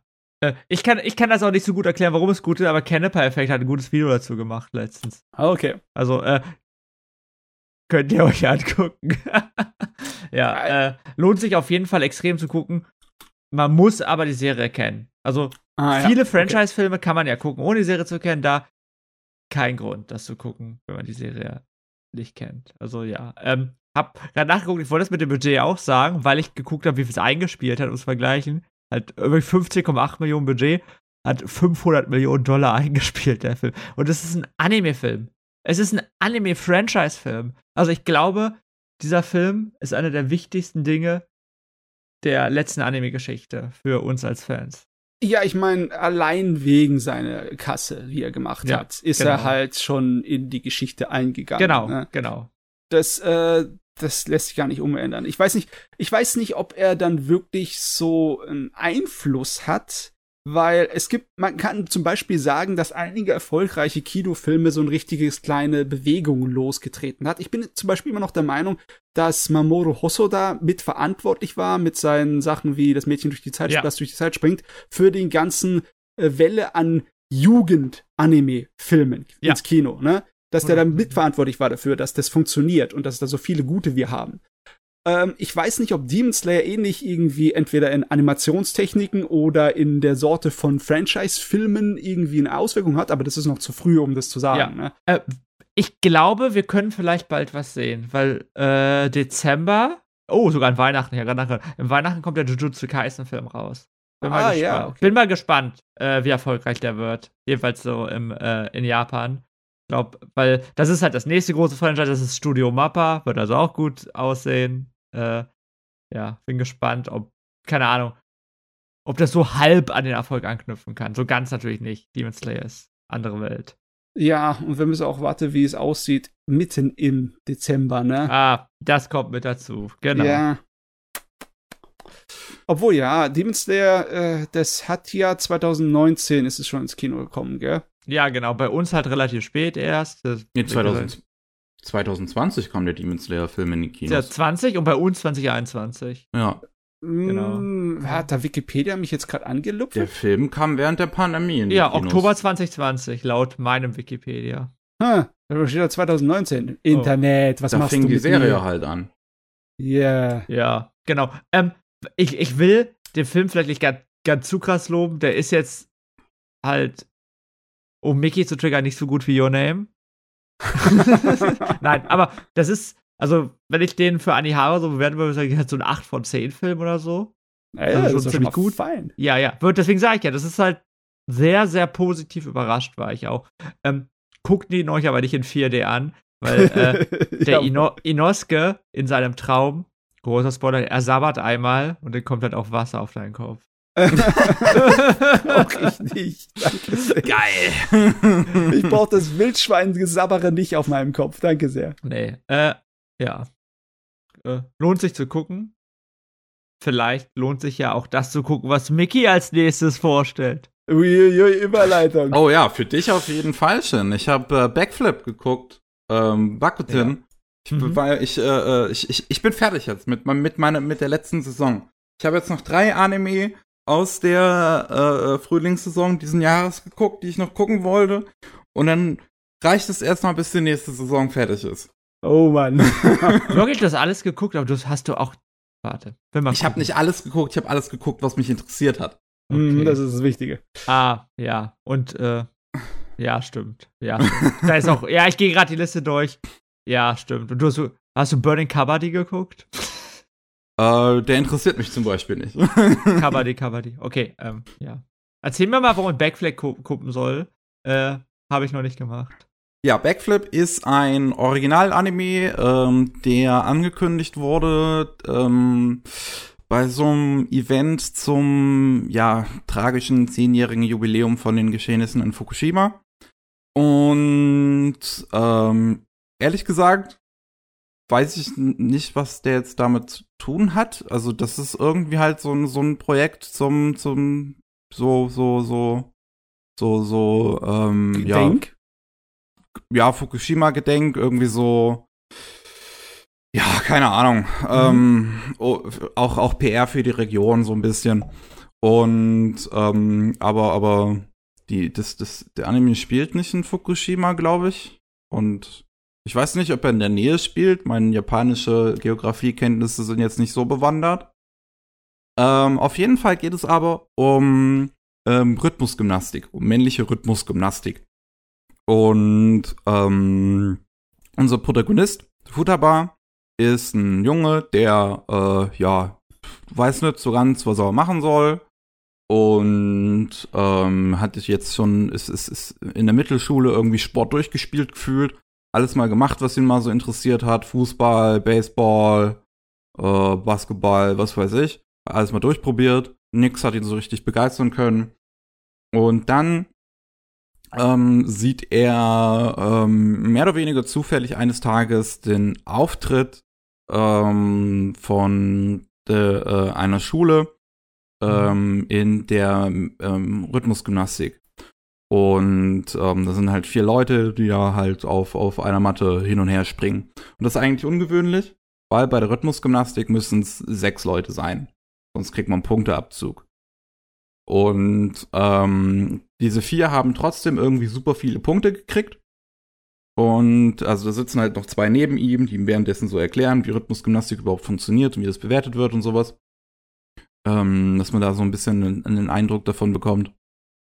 Und da sind halt, ne, diese vier, die da irgendwie performt haben, sind wo, scheinen wohl super, super gut zu sein. Und er denkt sich halt so, ey, das will ich auch. Und ähm, sucht sich dann halt als nächstes die, die Highschool aus, wo dann diese vier äh, performt haben und geht da in den Rhythmusgymnastikclub. Ähm, gleichzeitig tut das auch ein anderer Junge namens Misato, der ähm, in der Mittelschule ähm, einer der äh, besten Rhythmusgymnastik äh, in, in der, in der, äh, ja, als, als Alleiniger, also es gibt es einmal in, in einer Gruppe und einmal alleine. Und in der Alleine-Kategorie war wohl er einer der besten japanweit. Und ähm, der geht dann auch auf, auf diese Schule in den Rhythmusgymnastikclub und jetzt sind sie zu sechs und wollen dann bei den nächsten ähm, Meisterschaften halt natürlich die Besten sein. Und ähm, der, der Misato, ne, der ist natürlich schon ein totales Ass. Bei ihm ist halt eher so das Problem auf so einer persönlichen Ebene, so, dass er halt so, so ein sehr in sich gekehrter Mensch ist, sehr schüchtern, ähm, wirkt sehr abweisend und kalt. Und bei Futaba, der ist halt eigentlich ein sehr lebensfroher Mensch, aber er hat halt noch nie Rhythmusgymnastik gemacht. Mhm. Und ähm, die beiden versuchen sich dann dementsprechend zu ergänzen, gemeinsam mit den anderen Vieren, die da in dem Club sind, die auch alle sehr äh, verschiedene, bunte, sympathische Figuren sind. Gemeinsam dann noch mit dem Coach, der auch ein sehr netter Mensch ist und der, wie nennt man das, nicht Cousine, ähm, wie nennt ein Onkel das Kind? Neffe? Neffe. Mit der Neffin ähm, von, von ihm. Die ist wohl irgendwie die Managerin des Clubs, mehr oder weniger. Und sitzt da auch irgendwie immer dabei und, und, und gibt Tipps und analysiert deren Auftritte, was man besser machen könnte.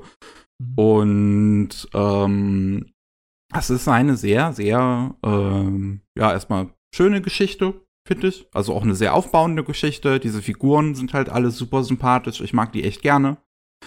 Ähm, was man halt der Serie echt zugute halten muss, ist, dass diese Performances fucking gut gemacht sind.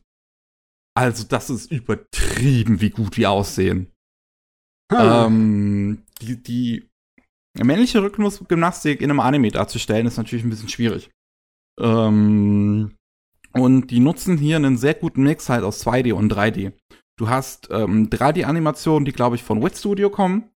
Und also wirklich fantastisch aussehen. Das ist wahrscheinlich mitunter das beste 3D, was ich in einem Anime jemals gesehen habe. Gerade bei, bei was was äh, Charakteranimationen angeht. Das ist so smooth und diese Bewegungen, die, die die halt dabei ausführen, das ist alles so gut dargestellt. Und vor allem die Kameraarbeit dabei ist so herausragend wie sie über das, wie sie über das Feld schwingt, wie sie diese Aktionen einfangen kann, wie sie, wie sie den Sportlern die ganze Zeit folgen kann, aber auch, dass dann immer wieder verschiedene Kamera, äh, äh, also dass, dass, dass das nicht nur irgendwie aus dem Hintergrund gerade gefilmt wird, sondern es, es gibt zum Beispiel öfters auch Kameraperspektiven so, da ist die Kamera in der Mitte des Feldes und hat halt so einen Fischaugen-Effekt, so wirklich, dass sie versucht, 360 Grad dieses ganze Feld aus der Mitte einzufangen.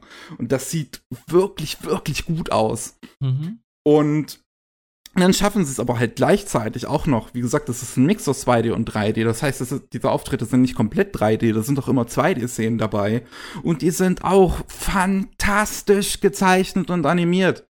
Also ich kann, ich kann mir vorstellen, dass sie das richtig gut machen mit der 2D-Sache, weil, mein, guck mal, hast du mal Yuri on Ice gesehen oder Free? Der, also es gibt so viele Leute, die genau wissen, wie man Körper zeichnet in Bewegung. Ja. Aber in 3D, äh, äh, Sport und Gymnastik mit 3D-Figuren, stell mir nicht vor, wie das gut auszusehen kann. Ja. Äh, Es ist ja genauso wie, wie, wie Tanzeinlagen in 3D. Das sah auch nie für meine Augen besonders gut aus. Deswegen habe ich da so meine Zweifel, Mickey. Ich, ich suche das hier gerade raus und ich schicke euch das jetzt. Ja, ja, bin, bin auch sehr gespannt, weil Ja. eigentlich, Vicky hat ja schon recht, äh, Nischensport-Anime ist ja schon das, was ich mag. Und das, das, also ich finde, das sieht überragend aus. Und wie gesagt, vor allem die Kameraarbeit holt so viel raus. Krass, Und- wir, wir, haben, wir haben erst den Demon Slayer-Film, wo ich sage, es ist das Beste. Du hast Badminton, das beste 3D. Gott, wir reden ja nur über die Cream de la Cream. Ja, ja, ja, ja, nur hier hyper extra super geil. Und es ist, also ich, ich, also ich, ich, ich habe richtig Gänsehaut gehabt, wenn die da das erste Mal dann als Sexer-Set aufgetreten sind. Weil das halt so, so fantastisch gemacht ist, weil dieses 3D, das fängt diese Figuren auch so gut ein. Wenn man, wenn man sieht, also der, ähm, wie gesagt, der, der ähm, Protagonist der Futaba, der macht das ja noch nicht so lange. Und man kann richtig sehen bei den ähm, Modellen, auch bei den Animationen, dass er etwas, ähm, ja, also dass er etwas äh, mehr Fehler macht, leichtsinniger ist, ein bisschen mehr wackelt. Zum Beispiel, wenn sie dann alle Handstand machen an der einen Szene, sieht man, dass sein Bein mehr wackelt als bei den anderen. Und das ist, das, das, das, das fängt es so gut ein einfach. Ich, Mm. also ich war, ich war so überrascht, als ich das gesehen habe, wie gut das aussieht. Also ich habe nicht gewusst, was ich zu erwarten hatte, aber wenn ich mir das hier so in dem Clip angucke, dann ist es ja richtig gute handgemachte Limited Animation, nur halt mit 3D-Figuren. Und äh, die machen auch, äh, die machen es richtig. Das heißt 3D-Figuren nur für die Weitaufnahmen und Ja, für die genau. Nahaufnahmen Ja. 2D. Genau, genau, genau. Und ich finde, das sieht, also Miki hat schon recht, das sieht schon ziemlich gut aus. Äh, besonders, wenn ich es vergleiche, habe ich hier in dem Podcast über Taiso Samurai mal geredet? Ja. Ja, Ja. genau. Tai Samurai, äh, super toller Anime, ich empfehle dem jedem, aber äh, die Szenen, äh, die Gymnastik-Szenen, äh, sehen halt nicht ganz so toll aus. um mal nett zu sein. Und ja, also Vergleich, ich verstehe schon, warum Miki sagt, dass das sehr, sehr gut aussieht. Ja, und wie gesagt, diese Kameraarbeit, oh, ich, ich, ich gucke das ja auch gerade noch mal währenddessen komplett diesen Clip und dann gibt's halt auch diese diese diese Fischaugensequenz da drin und das ah, das sieht überragend aus. Weißt du, was die da gemacht haben? Ich, ich habe zwar keinen Beweis, aber ich verwette was drauf. Ich wette mein Frühstück drauf. Die haben auf die 3D-Figuren draufgezeichnet. Wahrscheinlich, kann So ich mir das vorstellen. Ja, ja. Glaube ich auch. Oh, ich, ich muss euch auch auf, auf ich bin, bin gerade nochmal auf Sagagaboro und ich versuche euch eine meiner Lieblingsszenen auch nochmal rauszusuchen, weil die halt auch so krass ist. Ähm, also wirklich, das ist, das ist so gut, so gutes Handwerk, dass, äh, habe ich Okay. schon lang nicht mehr gesehen. Also es ist ein Augenschmaus. Da interessiert mich Absolut. doch gleich mal, ist es einfach im Endeffekt nur ein weiterer Eintrag in dem Genre von wegen hübsche Jungs als Ei- Augenschmaus? Ich meine, wir haben einige davon, Mhm. die halt dann inhaltlich nur äh, nett sind. Oder ich meine, ist, ist wahrscheinlich inhaltlich unbe nicht unbedingt ein Yuri on Ice. Oder ist es genauso unterhaltsam wie Yuri on Ice oder sowas? Ich habe Yuri on Ice nach wie vor nicht gesehen, deswegen Ah, kann ich diesen Vergleich nicht machen. Äh, Ähm, aber ich habe den inhaltlich trotzdem sehr gemocht, also den, den Bakutin hier. okay. Weil, ähm, wie gesagt, ich finde, die Figuren sind halt alle sympathisch so, auch wie sie, wie sie ja Sachen machen und warum sie sie machen, ist auch immer alles äh, ähm, ja sehr äh, ja, nachvollziehbar.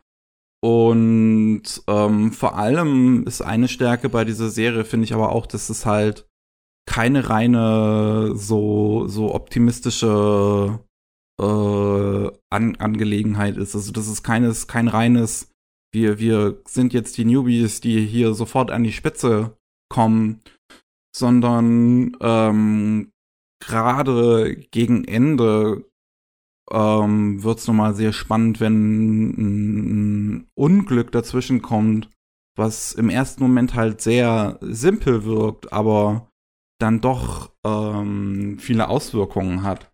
So, ich habe jetzt diese Szene endlich gefunden. Uh, So. Juhu. Äh, Und die ist so stark.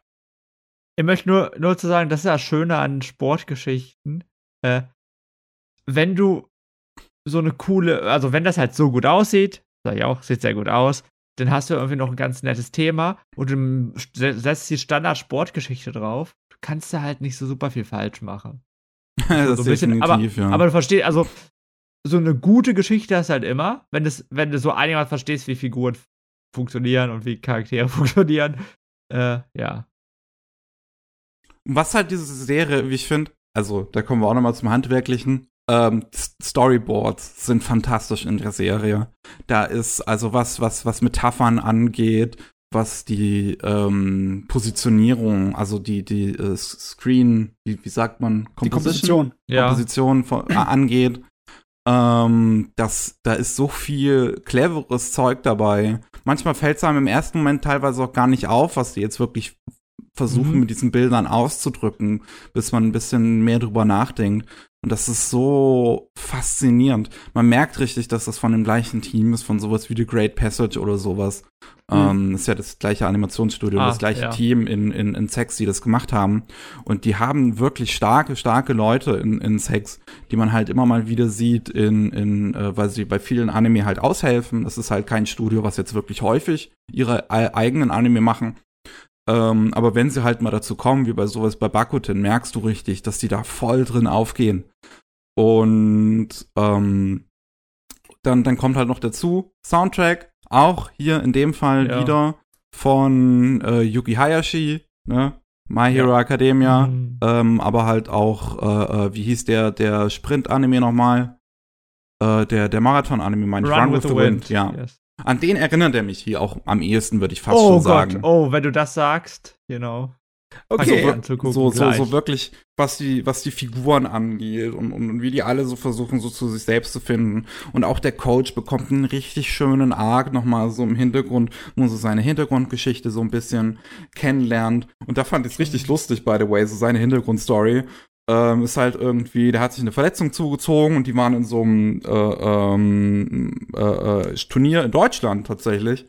Und dann siehst du halt auch zum Beispiel den, den Leipziger Hauptbahnhof. Und ich war irgendwie ein paar Tage, weil ich war ja, äh, wer, wer hier die, die, ähm, die News verfolgt, die unsere äh, Anime-News, weiß ja, dass ich mal eine Woche nicht da war. Und da war ich halt bei meinen Eltern und da sind wir einen Tag nach Leipzig gefahren und da war ich halt auch vorher beim Hauptbahnhof. Und das Mhm. fand ich dann ganz witzig, den im Anime auch nochmal zu sehen. Und das ist jetzt nicht irgendwie, dass sie den irgendwie anders dargestellt haben. Das ist wirklich quasi eins zu eins der, der, der Hauptbahnhof von Leipzig nur in gezeichneter Form. Und ähm, auch da, der, der Doktor, mit dem man dann da spricht, ist zum Glück kein Japaner, der versucht, Deutsch zu reden, sondern die haben sich da einen richtigen Deutschen rangeholt, Oh, der da mit ihm cool. spricht. das wäre sonst, das Nicht. hätte sonst sehr weh getan. Okay, also nach all dem, was du sagst, scheint das schon einiges mehr zu sein als nur Fanservice und Augenschmaus für die Damen und Genau. einige Jungens. Und das, das ist auch eine Sache, die ich auch noch mal dazu sagen muss. Das ist wirklich eine Serie, die ähm, ganz im Gegenteil wirkt wie Free. So, so Free ist ja wirklich für die Fujoshis so einfach Ja. reines äh, Augenfestival, ähm, damit man sich an schönen Männerkörpern ähm, begeistern kann. Aber hier, das ist eine Serie, die ähm, überhaupt kein Augenmerk eigentlich so wirklich auf dieses Fanservice legt und halt auch, dass die ähm, ganzen Männer, die halt diesen, diesen ja eigentlich eher, äh, ähm, ich sag mal, weiblich konnotierten Sport hier machen mit der Rhythmusgymnastik, dass das an sich aber keine, keine Sache ist, die so weiter thematisiert wird. Also, dass die da nicht eine so machen drauf, haha, alle Männer, die jetzt irgendwie Rhythmusgymnastik machen, die müssen ja schwul sein. Sowas kommt hier halt gar nicht vor. Das sind alles halt einfach beste Kumpels, Bros, die da ihr Ding durchziehen und ähm, dabei halt einfach nur super sympathisch und natürlich auch ihre Streits hin und wieder untereinander haben und letzten Endes aber gemeinsam an einem Strang durchziehen müssen. Das einfach in schön animierter Form. Das ist ein richtig, richtig guter Sportanime einfach nur. Okay, das ist schön. Weil, also das ist eine wichtigste Sache, finde ich immer, dass der Sport halt ernst genommen wird, gerade halt bei so super krassen Nischendingern. Weil äh, man hat das ja schon mal erlebt, dass dann versucht wird, ganz viel mit Witz zu arbeiten. Haha, wir sind Männer. Also, hätte ich mir vorstellen können. Haha, wir sind Männer. Oh, guck mal, wir machen gut mit Sportgymnastik. Haha, wir werden ausgelacht, verstehst du? Und da bin ich Hm. froh, dass das halt nicht passiert, weil das Ja. hätte so eine Serie kaputt machen können, relativ schnell. Also ich fand die echt super. Also einfach nur richtig ganz, ganz doller Daumen hoch. Soll in Zukunft noch ein Film kommen als Fortsetzung. Ähm, bin ich mal gespannt, wie es weitergeht. Die Serie endet nämlich nicht so, also hat nicht so ein richtiges Ende, so im Prinzip. Das ist so, hier könnte das Abenteuer noch weitergehen, wenn wir mehr zu machen. Mhm. Ah ja, meine Güte, die erste Hälfte von 2021, die ist ja ziemlich vollgestopft mit guten Anime, ne? Also, Auf jeden. Und der hier, also Bakuten bei weitem wahrscheinlich auch einer der besten, die ich bisher gesehen habe von diesem Jahr, würde ich glatt sagen. Also der Mhm. hat mich einfach richtig. Ich konnte gar nicht aufhören, den zu gucken. So, der hat mich einfach richtig motiviert, auch so. Ich dachte mir so, oh, das, das, der hat mir so richtig Energie gegeben. Hat das Odd Taxi nicht gemacht? Weiß ich, hab schon drüber geredet. Er äh, ich meine? Odd Taxi mag ich halt sehr gerne, aber das ist halt kein Anime, der einen motiviert. Oh, doch zum Taxifahren als Soziologe. Nee. Du willst also Ja, Taxi verstehe. fahren, ich glaube, ich habe auch Bock, in den so einen Anime zu komplizierten gucken. Verbrechen ver äh, verwickelt ich, werden kannst, ne? wenn ich, wenn ich ich glaube, das ist so eine Serie, äh, die ich auf meine Liste schreiben kann. Oh Es ja, sind doch auch nur Taxi. elf oder zwölf Folgen, das ist immer ganz Sind zwölf Folgen, ja. Ja. Das ist ein Erlebnis, dieses Gerät. Das war fein, muss ich sagen. Gut, So. dann ähm, würde ich sagen, machen wir hier eine Pause und hören uns dann erst gleich wieder. Jawohl. Jawohl. Hallo, willkommen zurück zum 168. Anime Slam Podcast. Ich habe jetzt sehr lange über Backflip geredet, das heißt, jetzt ist Zeit für Matze uns zu das präsentieren hier. Ja, ich habe mir die doppelte Dröhnung Gundam gegeben. Oh Gott. Ja, Oh. äh, ich habe zwei Filme geguckt aus dem Gundam-Universum. Oh, und zwar die okay. neuesten. Einmal Narrative und dann Hathaway. Ah, ich hab, ich, ich, ah, ich will Hathaway halt wirklich gucken. Also ich will ihn wirklich, wirklich gerne gucken, weil alles, was ich daraus sehe, sieht super, super geil aus. Aber Dann- ich möchte den halt wirklich erst gucken, wenn ich auch den ganzen anderen Kram vorher geguckt habe. Ähm, Also zumindest genau- halt ähm, hier Gundam, was ist es, äh, F. Also Zeta, Zeta, Gundam Zeta. Ich kann dir sagen, was du gucken musst für Hathaway. Nachdem ich ihn gesehen habe, weiß ich, was als Vorwissen notwendig ist. Und äh, ich muss sagen, Zeta gehört nicht dazu. Zeta brauchst du nicht. Ist nicht Okay. Zeta eine, eine, eine direkte Fortsetzung zu Ist es, dem ersten? Ist es. Aber der Inhalt von Zeta ist nur bedingt, na, eigentlich nicht so wirklich wichtig für Hathaway. Für, Aber da kommt doch auch zum ersten Mal der Protagonist von Hathaway vor, als Kind Nein. halt. Nein, nein, äh, wirklich wichtig wird der Protagonist von Hathaway in dem Kinofilm, der die Original Gundam-Reihe abgeschlossen hat, in Charles Counterattack. Den musst du gucken, um Hathaway zu sehen. Aber um Charles Counterattacks muss ich doch bestimmt auch erstmal vorher zumindest irgendwie Zeta Zeta hilft vielleicht, aber Zeta ist äh, nicht, nicht wirklich unbedingt notwendig für die. Zeta ist eher notwendig für Narrative. Für Hathaway äh, reichst du, wenn du Original Gundam und äh, Char's Counter Attack gesehen hast. Ich, äh, ich, ich weiß, ich möchte schon, ich möchte schon so das Gesamtbild ja, haben. ich bin wie Mickey, ich bin wie Mickey. Ja. Und, Ja, ja. und deswegen komme ich an solche Sachen nicht dran. Das ist genau wie, wie dieses Blödsinn mit, ich will halt mit Jojo anfangen irgendwann mal und will aber alles gucken. Ja. Ja, verstehst du? Ihr ich- macht's euch schwer. Ja, ich, So. ich, nee, ich, ich, ich, ich, ich will zumindest halt so dieses Gesamtbild von so dieser OG Gundam Timeline haben, halt, dass ich jetzt als nächstes Zeta gucke. Bei Double Zeta habe ich schon gehört, dass man zumindest eigentlich den Großteil davon überspringen kann eigentlich. Ja, Ähm, Double Zeta ist eigentlich nur Filler-Material. Und dann halt Charles Counter Attack, was kommt danach? Unicorn? Ja, Unicorn. Ähm, dann brauchst du. Narrative, dann Hathaway. Also Unicorn, also für Narrative brauchst du eigentlich all die Sachen, die du vorher genannt hast, weil äh, Uni äh, Narrative sich auf alles bezieht, aber Narrative erklärt auch arg viel. Ich glaube, ich fange mit Narrative an, mit dem Film. Okay. Der ist auch inhaltlich äh, weitaus schwerer zu erklären als, als Hathaway. Ähm, es geht, also wenn man nicht äh, Gundam Unicorn gesehen hat, hat man echt ein bisschen Probleme. Weil in Gundam Unicorn sind ja äh, die bezeichnenden Gundams aufgetreten. Die Unicorns, die sind so, äh, sogenannte Psycho-Frames. Weil in Gundam hast du ja diese New Types, die erweiterte mentale Fähigkeiten haben. Die nicht wirklich erforscht sind und die nicht wirklich irgendwelchen großen Regeln nachlaufen, bis, äh, naja, bis Narrative daherkam. Das, der Film erklärt nämlich einiges. Das ist einer von den seltenen Gundam-Filmen oder Gundam-Sachen überhaupt, die so ein kleines bisschen versuchen, die ganze Hintergrundgeschichte und die ganze Sinn und Zweck der Welt so ein bisschen zusammenzufassen, zu erklären. Was das Ding natürlich echt kompliziert macht. Weil es muss sich auf was weiß ich, wie viele äh, Anime im Vor davor berufen. Und es muss so vollgestopft sein, dass die 90 Minuten, wenn du nicht vorbereitet bist, bist du bist du einfach so wie von einer, Dampfwalze platt gemacht, sag ich dir. Äh. Auf jeden Fall. Auf jeden Fall. Unicorn. Die Psycho-Frames. Gundams, die diese Fähigkeiten von den New Types voll ausreizen können, weil sie ganz einfach so gebaut werden, dass sie große Verstärker sind für diese mentalen Fähigkeiten.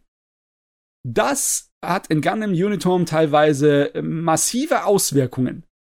Ähm, das ist im Endeffekt etwas, das für einen Technologiefortschritt ist und ein Fortschritt auf eine neue Bewusstseinsebene für die Menschheit, für die ist die Menschheit noch gar nicht bereit. Und das ist im Endeffekt dann etwas, was logischerweise sehr gefährlich ist und auch von vielen Leuten sehr begehrt ist. Im Original Gundam Unicorn gab es zwei von diesen Psycho-Frames, zwei äh, Unicorn Gundams. Und es gibt noch einen dritten, der Phoenix, ein goldener Unicorn, der Mhm. logischerweise auch so designt ist wie so ein Phoenix-Vogel. Und ähm, auf den machen sie dann Jagd in Narrative. Äh, das sind natürlich eine ganze Menge Fraktionen. Das sind logischerweise die Erdföderation, die das Ding unbedingt haben will. Das ist äh, so eine Nebenfraktion von ähm, einer großen Firma, die im Gun-Universum halt viel Macht hat. Es gibt so ein paar riesengroße Superkonglomerate, zum Beispiel einmal die Anaheim Foundation, die den Gundam erfunden und gebaut hat.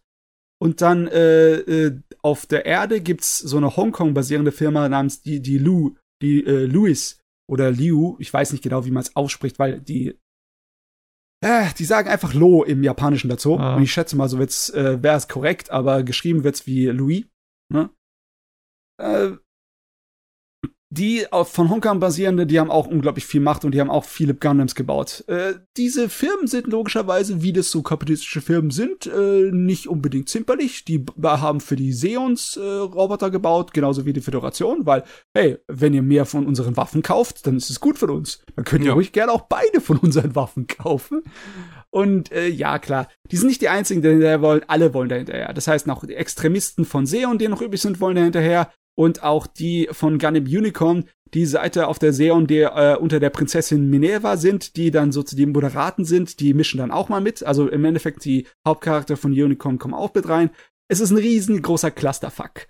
Und äh, so f- versuchen da durchzugucken, ist eigentlich für die Miezekatze, meiner Meinung nach. Mhm. Ich, ich habe auch nicht durchgeblickt. Wichtig ist einfach nur, sie jagen diesen Unicorn und wir haben äh, die Hauptcharaktere ist so ein Dreiergespann äh, zwei Mädels und ein Junge, die schon bevor, also als der erste Krieg angefangen hat im Gun-Universum, schon so Anzeichen gezeigt haben von äh, starken New-Type-Fähigkeiten. Deswegen war ihr Leben überhaupt nicht besonders gut. Besonders weil dann halt später, nachdem der äh, Krieg der erste vorbei war, hat sich ja auf der Erde auch so eine faschistische Bewegung ge äh, gebildet, die Titans. Und die haben dann, weil sie unbedingt New-Type-Fähigkeiten haben wollten, unglaublich viele Ver äh, Versuche an Kindern gemacht. Menschversuche. Sehr moralisch fragwürdige. Und äh, unsere drei Hauptcharaktere sind sozusagen Überlebende. Überlebende in Anführungszeichen von diesen Versuchen. Und die ganze Geschichte ist im Endeffekt äh, ihr persönliches Drama, wie sie die, ja, alles, was ihm passiert ist, verarbeiten. Und alles, was mit dem U-Type-Sachen daherkommt. Das ist definitiv einer von der Sorte von Filmen, die extrem stark auf die spirituellen und buddhistischen Elemente da zielt, die ab und zu mal in dem äh, to äh, Tomino seinen Sachen vorkommen. Der Tomino Yoshiyuki, der Gundam äh, Erschöpfer, der ist ja auch extrem bekannt unter den Kennern für Ideon. Und das Ende von Ideon war im Endeffekt einfach nur eine große Lehrlektion in Sachen Spiritualität. Äh, hier ist es ähnlich so. Es ist sehr dramatisch. Und es geht sehr viel um äh, Leben, Tod und das Leben danach und etc. Und um Philosophie und etc. Zeugs. So. Was ich schon mit das Ding sagen muss. Eine Sache. Es ist meiner Meinung nach der beste von den einzelständigen Gundam-Filmen. Gundam okay. hat echt so ein Scheißproblem mit seinen Filmen. Hm. Wenn es keine Zusammenfassungsfilme sind, ja, von den einzelnen Kino, äh, von den einzelnen Serien, Zusammenfassungen, dann sind sie generell schlecht. Char's Counterattack war meiner Meinung nach bestenfalls mittelmäßig. Äh, Formula 91, der Versuch von so einem Rebirth, also so einem Remake, äh, so einem Reboot von dem Gundam-Franchise, der war inhaltlich nicht gut, auch wenn er optisch absolute feinstes Leckerschmecker war, war inhaltlich für die Miezekatze. Und ja, egal was du gemacht hast, bei Gundam war es mit Kinofilmen nie gut bedient, außer sie waren einfach nur Zusammenfassungen von einer Fernsehserie. Und das hier ist mit Abstand der Beste. Der Beste. Und ja, ich oh. äh, ähm, nehme da auch Hathaway mit rein. Der ist besser als Hathaway hier in Narrative. Aber der hat ich auch. Ich glaube, da würden, also von dem, was ich gelesen habe, würden dir da sehr, sehr viele Leute widersprechen. Hä, ja, die können mich alle sowas von an meinem Popo lecken. Ja? Ihr habt keine Ahnung von nichts. Von gar nichts. Lull. Nee, äh, dieser Film ist einfach ähm, von der Machart, erstmal vom Handwerklichen, superb. Weil er hat das, was Unicom angefangen hat, hat der sozusagen weitergeführt und noch verbessert. Die Mischung aus 3D und 2D, da ist vergleichsweise ziemlich wenig reine 3D-Animation drin. Du kannst sie entdecken, aber es ist nicht so einfach, weil es immer gemischt wird mit 2D-Animation und diesem, dieser Technik, dass du über 3D-Material drüber zeichnest, so dass es im Endeffekt äh, die 3D-Animation nur als Vorlage nimmst für die 2D-Animation.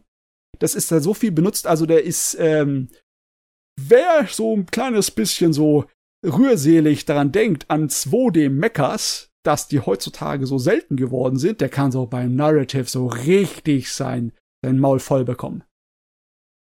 Da ist massenweise okay. viel. Ja, massenweise viele schöne Handanimationen da drin. Und äh, dann ist halt meiner Meinung nach auch die Spannung und Dramatik in dem Ding super.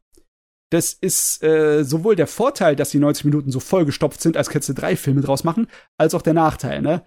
Du, es wird dir zwar nie langweilig und du wirst vollkommen überrannt vom Inhalt, aber dafür ist es auch äh, sehr, sehr ansprechend, sehr kurzweilig. Also ich habe voll mitgefiebert. Die Charaktere sind auch sympathisch. Selbst die Charaktere, die die Antagonisten und Bösewichte sind, die sind alle tiefgründig und sympathisch. Und die sind nicht wirklich nervig, was so ein typisches Gundam-Problem ist.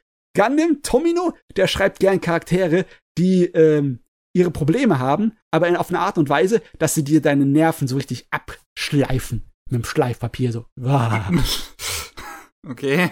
Besonders wenn es Teenies sind. Oh mein Gott, der kann so gut Teenies schreiben. Das sind richtig echte nervige Teenager, meine Fresse.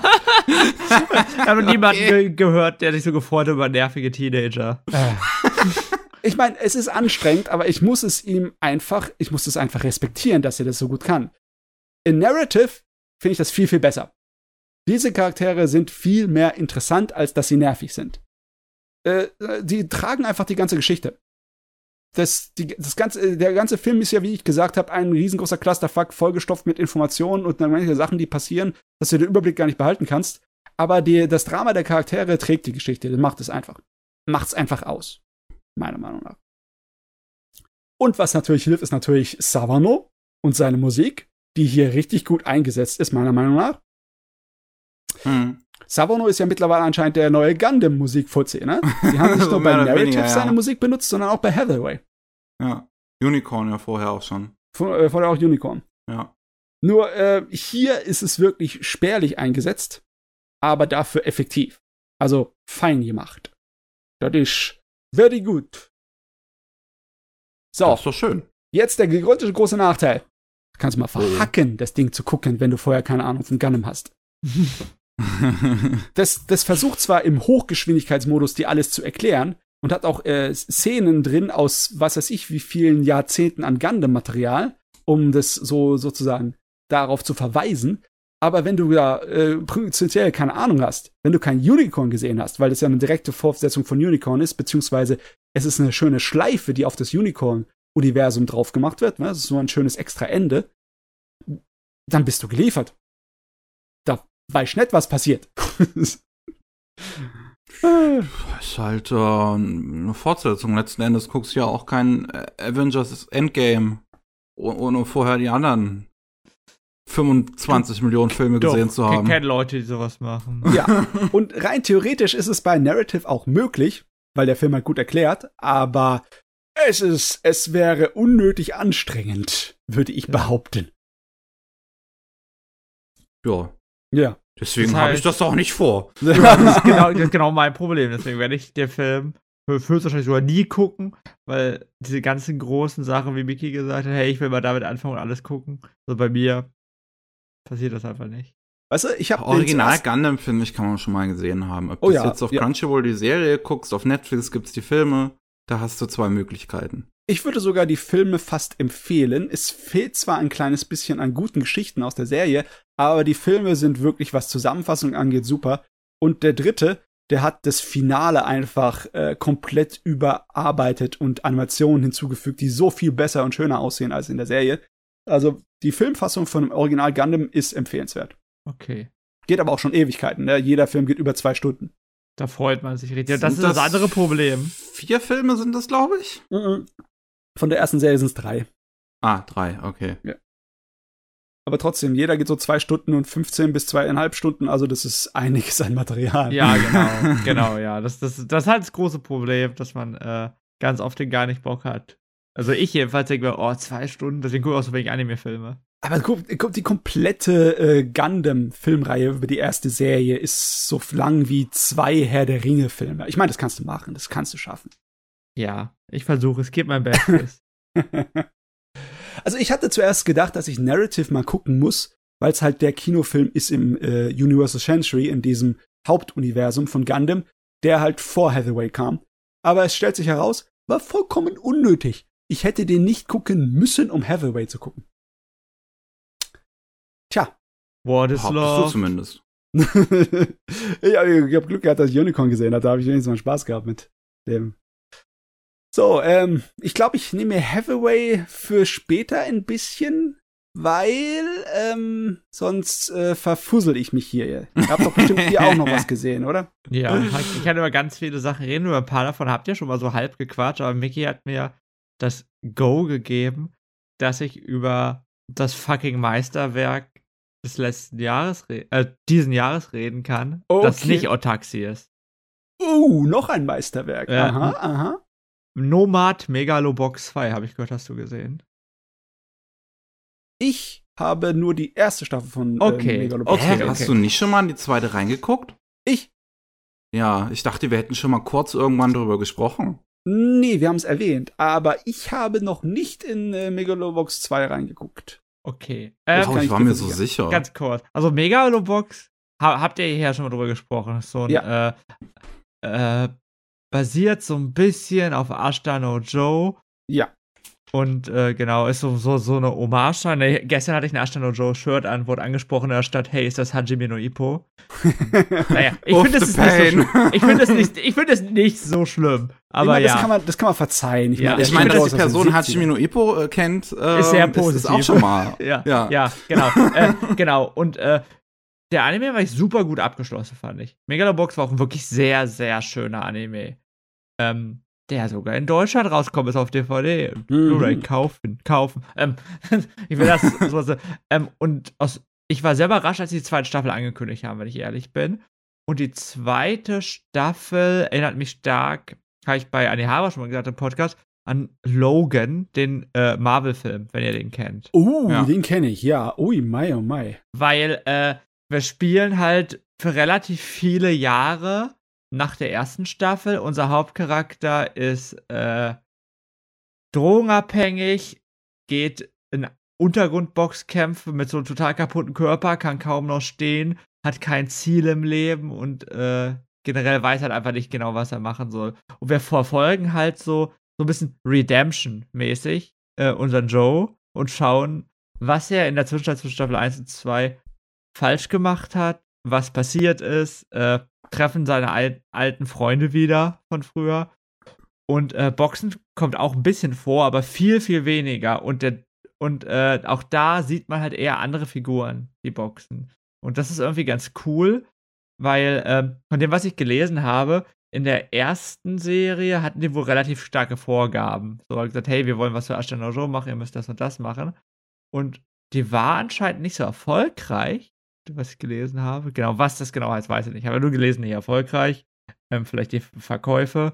Und der äh, Regisseur dachte sich so, dann mache ich halt hier, was ich machen möchte und erzählt halt wirklich eher so ein Charakterdrama über eine Figur, die vielleicht auch mal geboxt hat oder vielleicht auch mal boxt.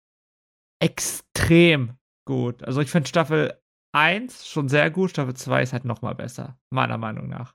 Weil ähm, auch Leute, die nicht so unbedingt super viel Bock auf Sport haben und sagen, hey, ich muss jetzt nicht sehen, wie sich Leute die Fresse hauen, viel Spaß daran haben können. Ähm, der Joe als Charakter ist einfach so extrem clever geschrieben, der äh, man merkt und man relativ schnell, okay, ist da was Falsches. Auch mit Drogen zum Beispiel. Es wird nicht direkt von 0 auf 100 gesagt, der ist drogenabhängig, sondern man sieht halt so, okay, da stimmt irgendwas nicht. Hey, der nimmt er Schmerzmittel, was ist da, warum lebt er denn alleine in so einem Motel und äh, nach und nach werden äh, bestimmte Dinge, kann man zusammenführen.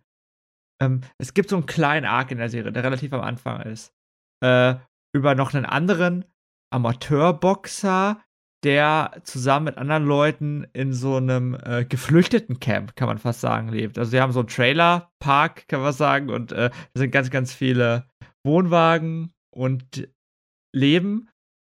Und diese Personen, die da leben, werden halt rassistisch beleidigt von den Mitarbeitern. Das Ding soll abgeholzt werden, was weiß ich. Und mhm. der Haupt, also der ne Hauptnebencharakter von denen, der heißt Chief. Und äh, diese Verbindung zwischen Joe und Chief ist so, wenn ich so herzergreifend für mich, dass ich äh, nicht nur einmal weinen musste bei diesem Anime. Und äh, man vergisst deswegen am Anfang sogar so ein bisschen Joes alte Geschichte, was so passiert ist, kommt dann aber wieder zurück, um so lose Enden so ein bisschen aufzuarbeiten. So mit seinen kleinen Freunden Sachio und diesen anderen, ich habe die Namen jetzt gerade nicht im Kopf, was die gemacht haben, als sie älter geworden sind und so weiter. Und was halt diese Serie nochmal noch mal so einen Punkt rüber geht, hat, das ist der Soundtrack. Dieser Maba, Mabanur heißt der, glaube ich der auch die Musik zu BNA ja. und äh, Sakamichi no Apollon gemacht hat. Ui. Der typ, dieser Typ ist ein Genie. Also keine Ahnung, dieses, äh, dieses, ich bin kein Musikexperte, aber es float einfach so extrem äh, stark, dass ich jedes Mal, wenn ich Soundtrack von ihm höre, direkt denke, boah, das will ich mir auf CD kaufen. der hat halt nicht mehr gemacht, das hat mit Apollo, Megalobox und BNA gemacht. Aber äh, das reicht für mich schon. Ich muss sagen, du hast mich damit schon gerade ziemlich übelst gekriegt. Ich war schon immer interessiert an der ersten Staffel, so, weil ich halt auf so Oldschool-Zeug äh, stehe, aber ich bin halt mhm. einfach noch nicht dazu gekommen, die zu gucken. aber ich stehe absolut auf so Geschichten wie halt ein Max Payne 3, wie ein Logan, mhm. wie ein mhm. Jaske, wo es halt um einen alten, gebrochenen Mann geht, der jetzt versucht, seine Vergangenheit so, so damit abzuschließen und dann nochmal aufzuräumen. Auf so Geschichten stehe genau. ich total. Okay. Genau. genau das hast du da. Hast zusätzlich vielleicht noch so ein bisschen äh, Frage mit Wissen, äh, wie weit darf Wissenschaft gehen? Hast Rassismus mit drin? Also irgendwie auch so ein paar äh, aktuelle Themen, was äh, mir auch sehr gut gefällt. Ja, äh, leider, ich wollte darüber reden, obwohl ich jetzt bei Annie Hara letztes erst drüber geredet habe, weil äh, ich einfach Menschen haben möchte, mit denen ich über die, die Serie reden kann. Also die sagen kann, hey, ich habe es auch geguckt.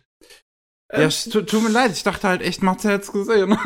Nein, das ist nicht, nicht so schlimm. Ich muss auch sagen, ich mag zwar die erste Staffel von Megalobox, aber äh, ich finde, das ist nicht so der absolute Burner für mich. Ich, äh, es liegt wahrscheinlich für mich an, die, an der Sorte von Drama. Das da haben sie sich ja auch an Ashtanu Joe ein bisschen orientiert im, im ersten. Ja, ne? ich weiß, was du meinst, ja. Und ich, ich werde damit nicht so warm. Es hört sich ja schon an, als wäre der zweite Staffel ein ganz anderes Biest. Ja, ist mein Gefühl. Also nicht hundertprozentig anders. Und du musst halt die erste Staffel trotzdem gesehen haben, um die zweite logisch. Staffel geguckt zu haben.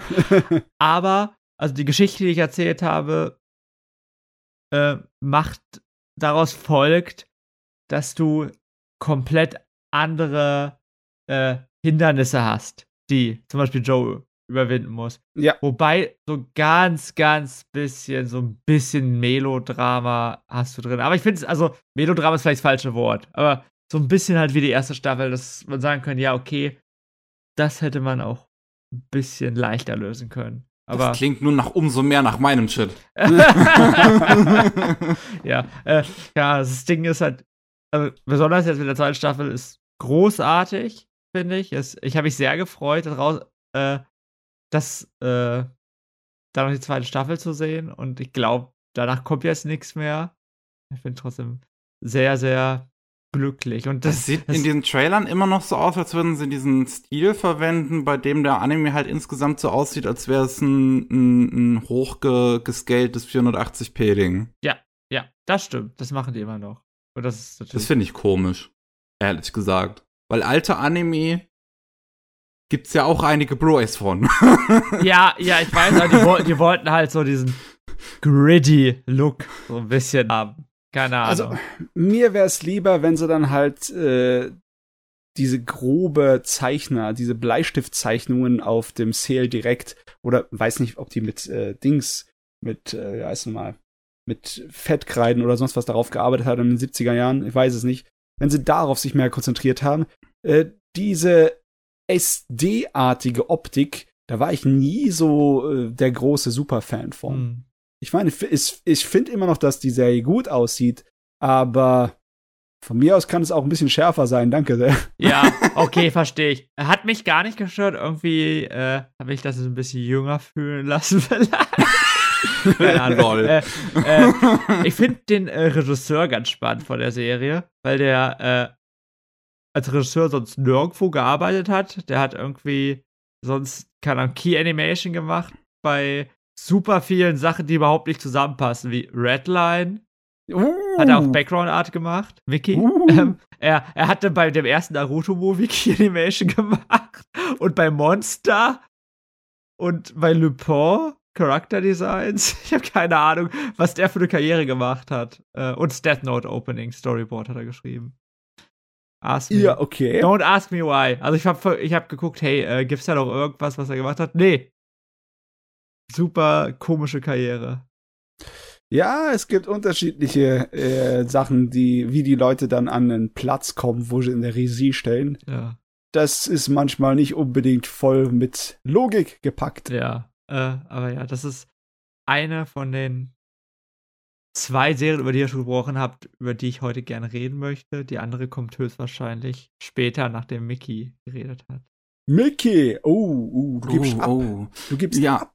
Willst du die äh. Steuer wirklich abgeben? Wer weiß, was die hier bringt. Oh, okay. äh, oh, vielleicht nicht. Mickey, ist es Sport? nee. Okay, äh, ist. Lol. Ähm, ja, nachdem ich den äh, äh, äh Backflip geguckt habe, ist ja dann so ein, so ein kleiner Film rausgekommen, auf den sich sehr viele Leute gefreut haben. Äh, ich weiß nicht, ob ihr schon mal davon gehört habt, Evangelion. Aha. Den habe ich aber nicht geguckt.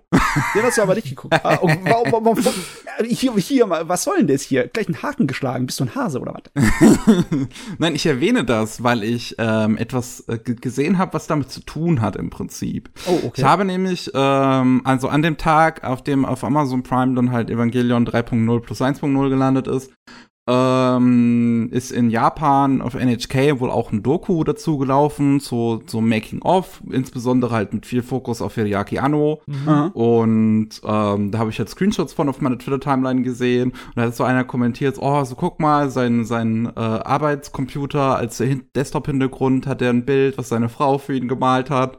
Und dann hat jemand so ähm, de, ähm, das sein, sein Nachwort gepostet, was er bei äh, Insufficient Direction geschrieben hat, dem yeah. Manga seiner Frau. Und ich dachte mir, jetzt habe ich irgendwie Lust, Insufficient Direction zu gucken. Also habe ja. ich mir den Anime dazu angeguckt. Ja. ja. ich weiß nicht warum, aber das Ding äh, ist immer noch einer meiner absoluten Lieblinge. Ich weiß nicht, wie oft ich das Ding geguckt habe. es ist ein sehr putziges Gerät. Also, ähm, ich habe so, so, so echt das Gefühl von dem, was man immer wieder so mitkriegt und, und hört und sieht, so von Anno, dass er wahrscheinlich ein sehr sympathischer Ehemann ist. Oder allgemein ein sehr sympathischer Mensch.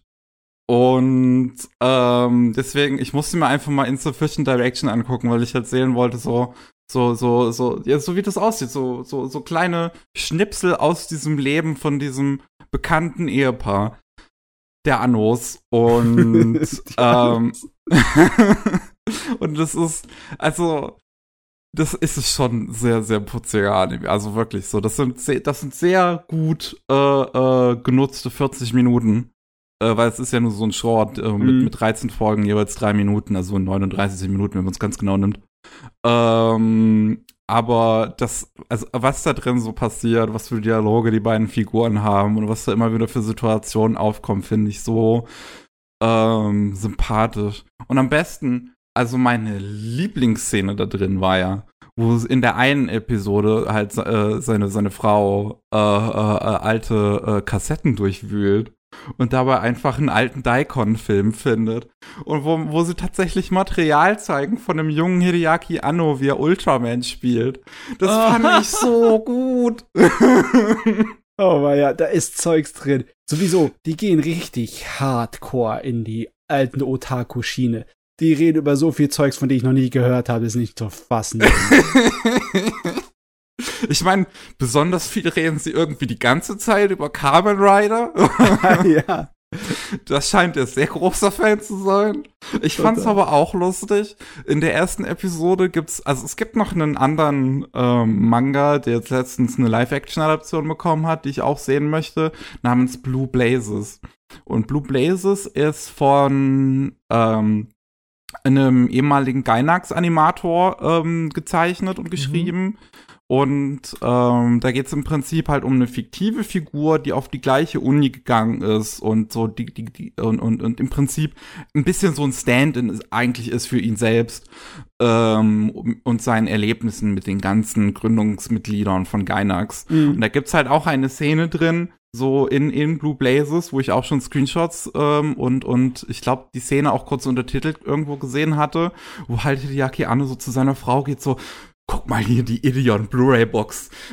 Lass uns das gemeinsam gucken.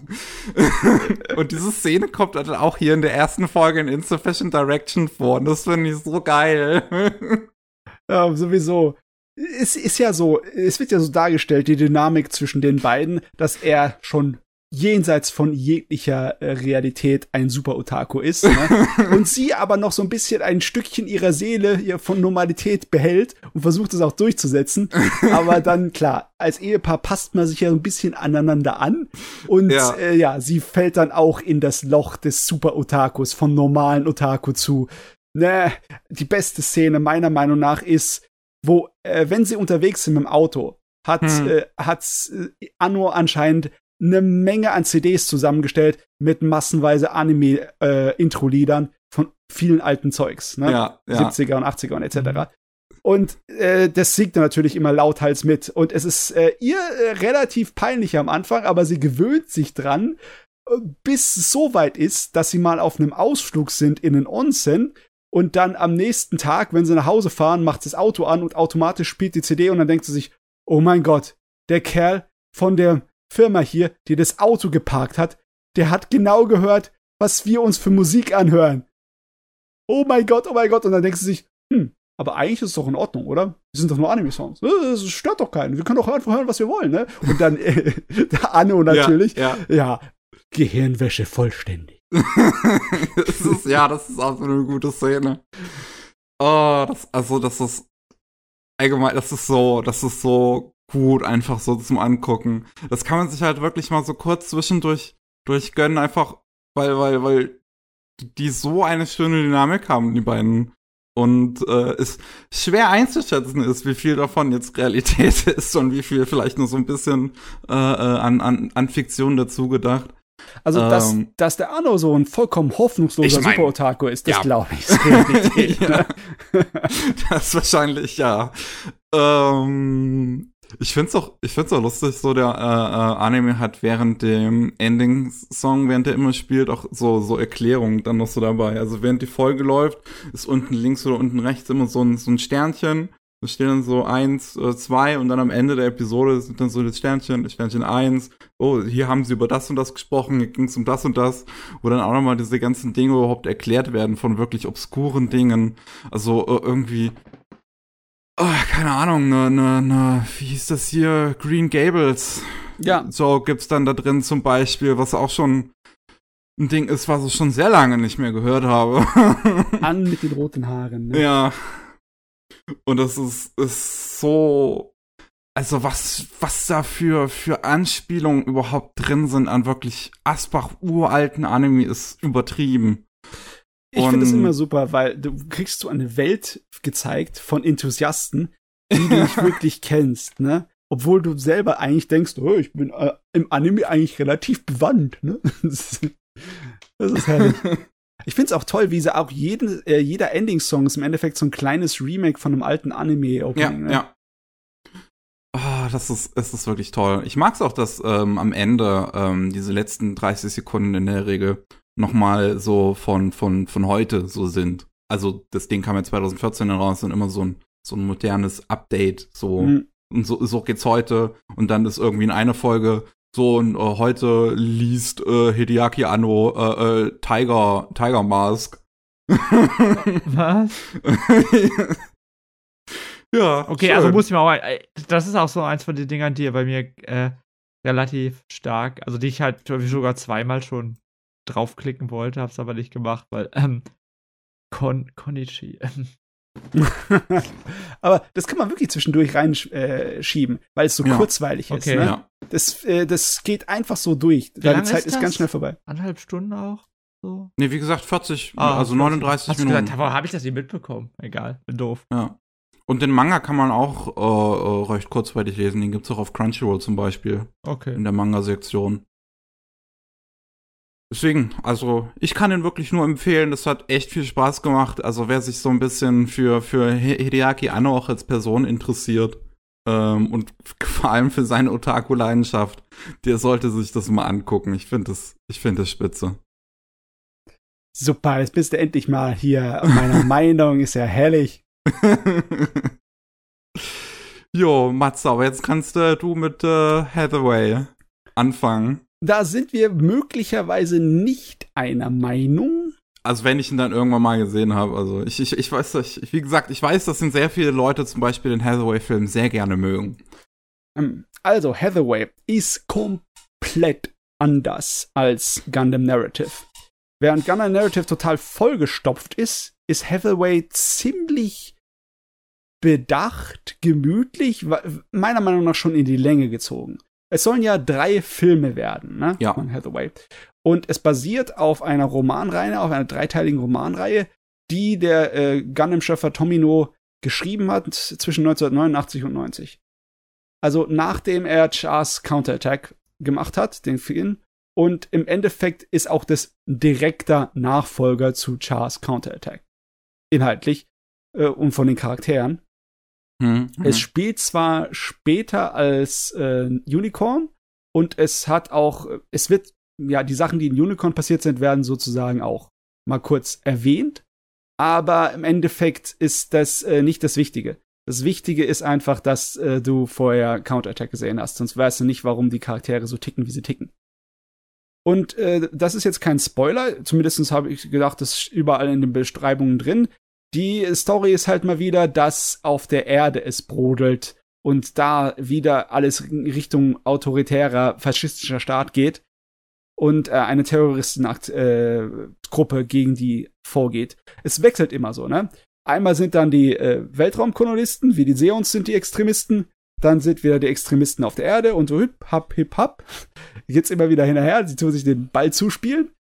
Und jetzt brodelt es auf der Erde wieder und äh, ja, du hast eine Terroristengruppe namens Mafti, die dagegen vorgeht. Und zwar, das Problem ist, meiner Meinung nach, dass in dem Film das nicht so wirklich gezeigt wird, warum die eigentlich äh, es notwendig finden, da mit Militärgewalt dagegen vorzugehen. Es wird so ein bisschen gezeigt, dass die Erdregierung ähm, von der Bevölkerung unten, weil sie halt Probleme hat mit der Erdbevölkerung, es wird halt wieder viel, dass sie Leute einfach deportieren hoch zu den Kolonien, die ihnen nicht gefallen. Weißt du, im Endeffekt die Arbeitslosen oder die Geringverdiener und etc. vielmehr. Und ja, es ist auf jeden Fall eine Situation, wo es da unten nach so äh, nicht schöner diktatormäßigem Staat irgendwann aussieht. Besonders weil sie dann irgendwelchen so, so Gruppen von äh, Paramilitärleuten mit, mit, mit Gundams, mit Mechas, äh, die Erlaubnis geben, da rumzugehen und einfach die Leute zu terrorisieren. Also sieht nicht gut da unten aus, aber es ist auch nicht so einfach, so äh, Sympathie zu empfinden für die Terroristen, die dann Attentäter auf hohe ähm, politische Figuren der Erdregierung da machen und dabei eine ganze Menge Kollateralschäden anrichten. Also da ist ein Attentat, das auch von unserem Mafti, von unserem äh, Terroristenanführer ausgeführt wird in der Serie, äh, in dem Film, wo eine ganze Menge Zivilisten dabei sterben. Eine ganze Menge. Äh, das ist also dann, in gewissem Sinne ist es klassischer Gundam, ein bisschen mhm. altmodischer, weil es ist wirklich alles sehr grau. Es klingt halt sehr auch wie die Handlung von, von äh, Double O zum Beispiel. Ein wenig. Ja. Nur es ist echt äh, teilweise ein bisschen schwerer, Sympathien für die Charaktere zu entwickeln. Sie bekommen zwar eine ganze Menge äh, so Einblick in ihr Innenleben, aber das scheint nicht wirklich schon irgendwelche Auswirkungen zu haben, weil wahrscheinlich weil es der erste Film ist, ne? Also äh, ja. äh, die gehen keine Entwicklung durch, so dass sie ihre Meinung irgendwie ändern, ne? Die machen eine ganze Menge Seelensuche im Laufe des Films, weil im Film ist relativ wenig Action und eine Menge Charakterentwicklung. Und dann Ende geht's halt zurück, ja, jetzt haben wir uns das alles überlegt, aber wir machen weiter mit unserem Terrorismus. Hm. Hm. Ja, also, also ich, ich, ich denke mir halt auch, dass es wahrscheinlich auch erstmal daran liegen könnte, dass es halt der erste Film ist. Ich fand zum Beispiel, also alles, was du mir gerade beschreibst, das klingt so wie Probleme, die ich halt auch mit Double O hatte. Ich fand die erste Staffel von Double O halt relativ schwach. Mhm. So, auch weil ich mit diesen Figuren einfach nicht connecten konnte und es alles irgendwie noch nicht so ganz geklappt hat. Aber in der zweiten Hälfte so, so hat das halt dann eine, eine, eine Wendung im Prinzip angenommen, dass sie halt über ihre Aktion doch mehr nachgedacht haben und dass dann doch ähm, gewisse äh, Änderungen in der Welt äh, vorgekommen sind, ja. die dann halt einen, einen neuen Spin in die Situation gebracht haben und die Figuren in neue Situationen äh, äh, ver ver versetzt haben, so dass sie natürlich über ihre ganzen Handlungen auch nochmal neu nachdenken mussten. Also ich denke mal, sowas kann man auf jeden Fall erwarten, wenn ich weiß, wie Tomino tickt, da passiert da eine ganze Menge noch mit den Charakteren, eine ganze Menge schreckliche Sachen wahrscheinlich. Ähm, ich äh, habe auch nicht wirklich ein Problem mit dem Inhaltlichen von äh, Hathaway. Ich bin besonders von der Struktur der ganzen Angelegenheit bin ich eigentlich äh, sehr positiv überrascht der lässt sich einfach Zeit, eine gute Geschichte zu erzählen und man merkt auch, wo dann äh, unser Shinichiro Watanabe seine Finger mit drin hatte, weil der ist da für die Storyboards dann teilweise auch verantwortlich bei dem Film. Mhm. Also, da habe ich eigentlich nichts zu meckern. Was ich eher zu meckern hat, ist beim Technischen. Und das ist jetzt okay, was willst du mir jetzt erzählen? Weil alles, was ich bisher von diesem Film gesehen habe, ist unfassbar sexy. Ja, das ist das Interessante daran. Äh, ich weiß nicht, das ist eigentlich nicht unbedingt äh, die große Spoiler ins Technische reinzugehen, aber ey, der Film erinnert mich ein kleines bisschen an äh, Gundam F91, an Formula 91. Das ist ja einer meiner Meinung nach der schlechteren Gundam-Filme, wenn nicht der schlechteste. Aber der ist optisch so hübsch. Besonders was Charaktere und Charakteranimationen angeht.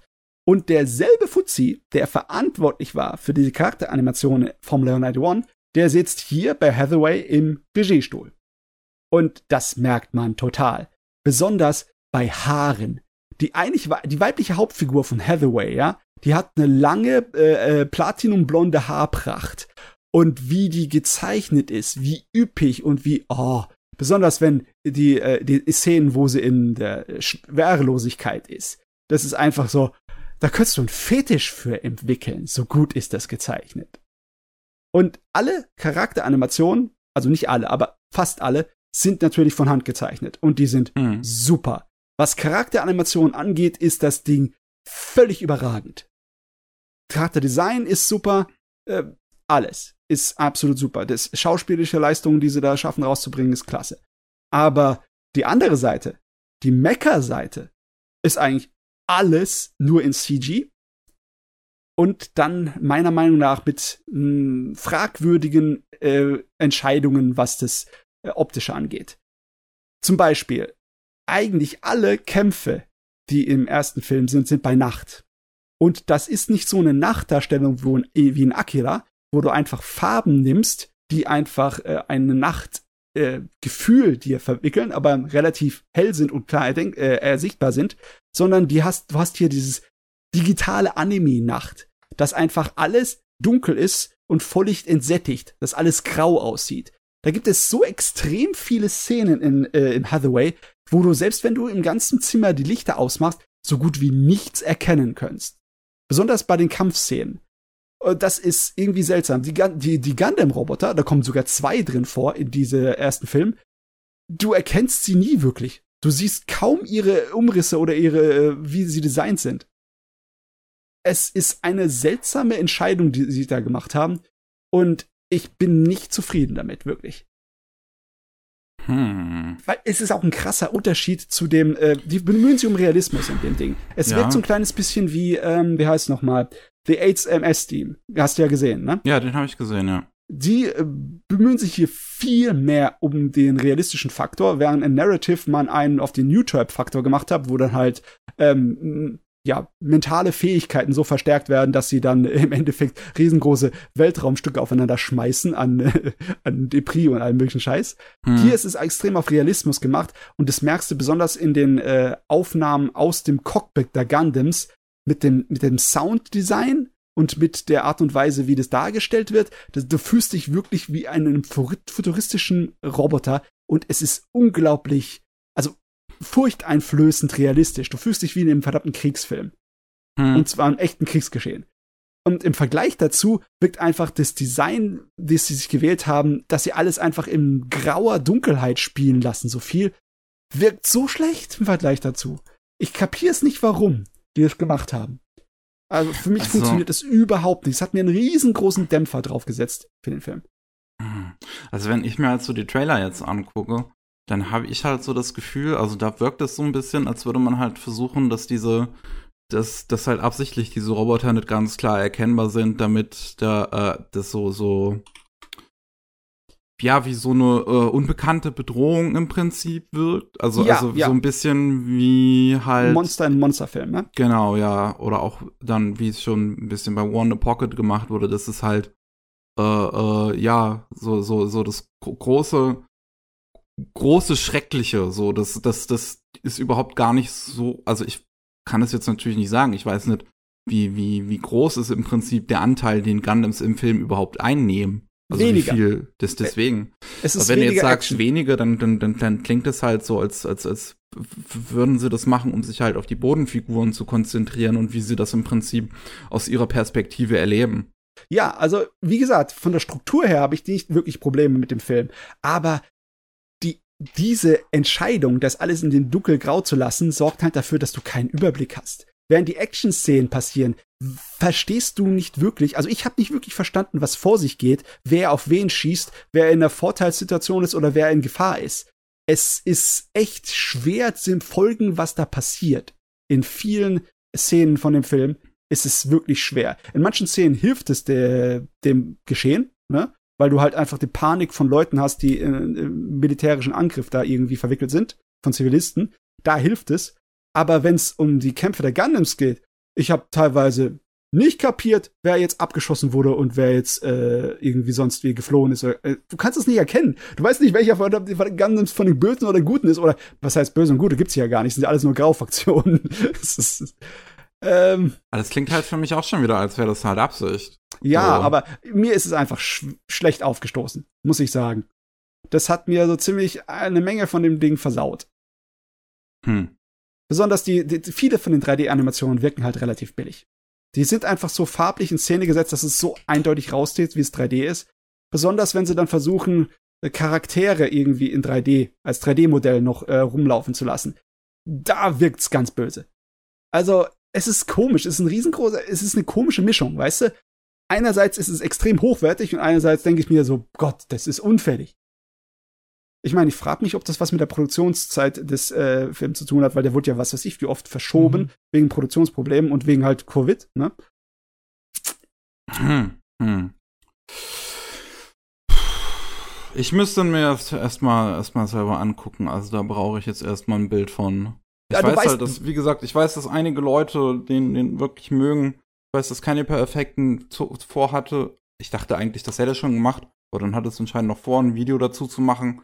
So, dass das halt äh, äh, über, über die Produktion des Films und wie gut die, die gemacht ist und so weiter. Und, ähm, hm. Also, du weißt, ich reagiere auch sehr äh, allergisch gegen 3D-Mecker, die nicht so gut aussehen. Du kennst mich, ne? Also, es kann auch sein, dass sich meine persönliche Meinung ein kleines bisschen mir das versaut. Ähm, ich äh, werde einfach wahrscheinlich sagen, dass ich alle Hathaway-Filme gucken muss, bevor ich mir ein endgültiges Ergebnis hier so erlaube. Aber der erste. Nee, da gucke ich lieber nochmal Narrative. Hm. Ja, gut, ne? Ja, ja. Äh, naja, ich hab mal wieder eine andere Meinung als der Rest der Welt. Ist doch okay. Ja, komm mal. Weh, oder? Matze der Hipster. Der Hipster. Oder Meine Elitist. Güte. Elitist? Ja, also, ich weiß nicht. Ich habe noch eine ganze Menge Gundam gesehen. Ich habe von keinem Gundam war ich so wirklich super überzeugt, dass es einer meiner Lieblingsanime sein könnte.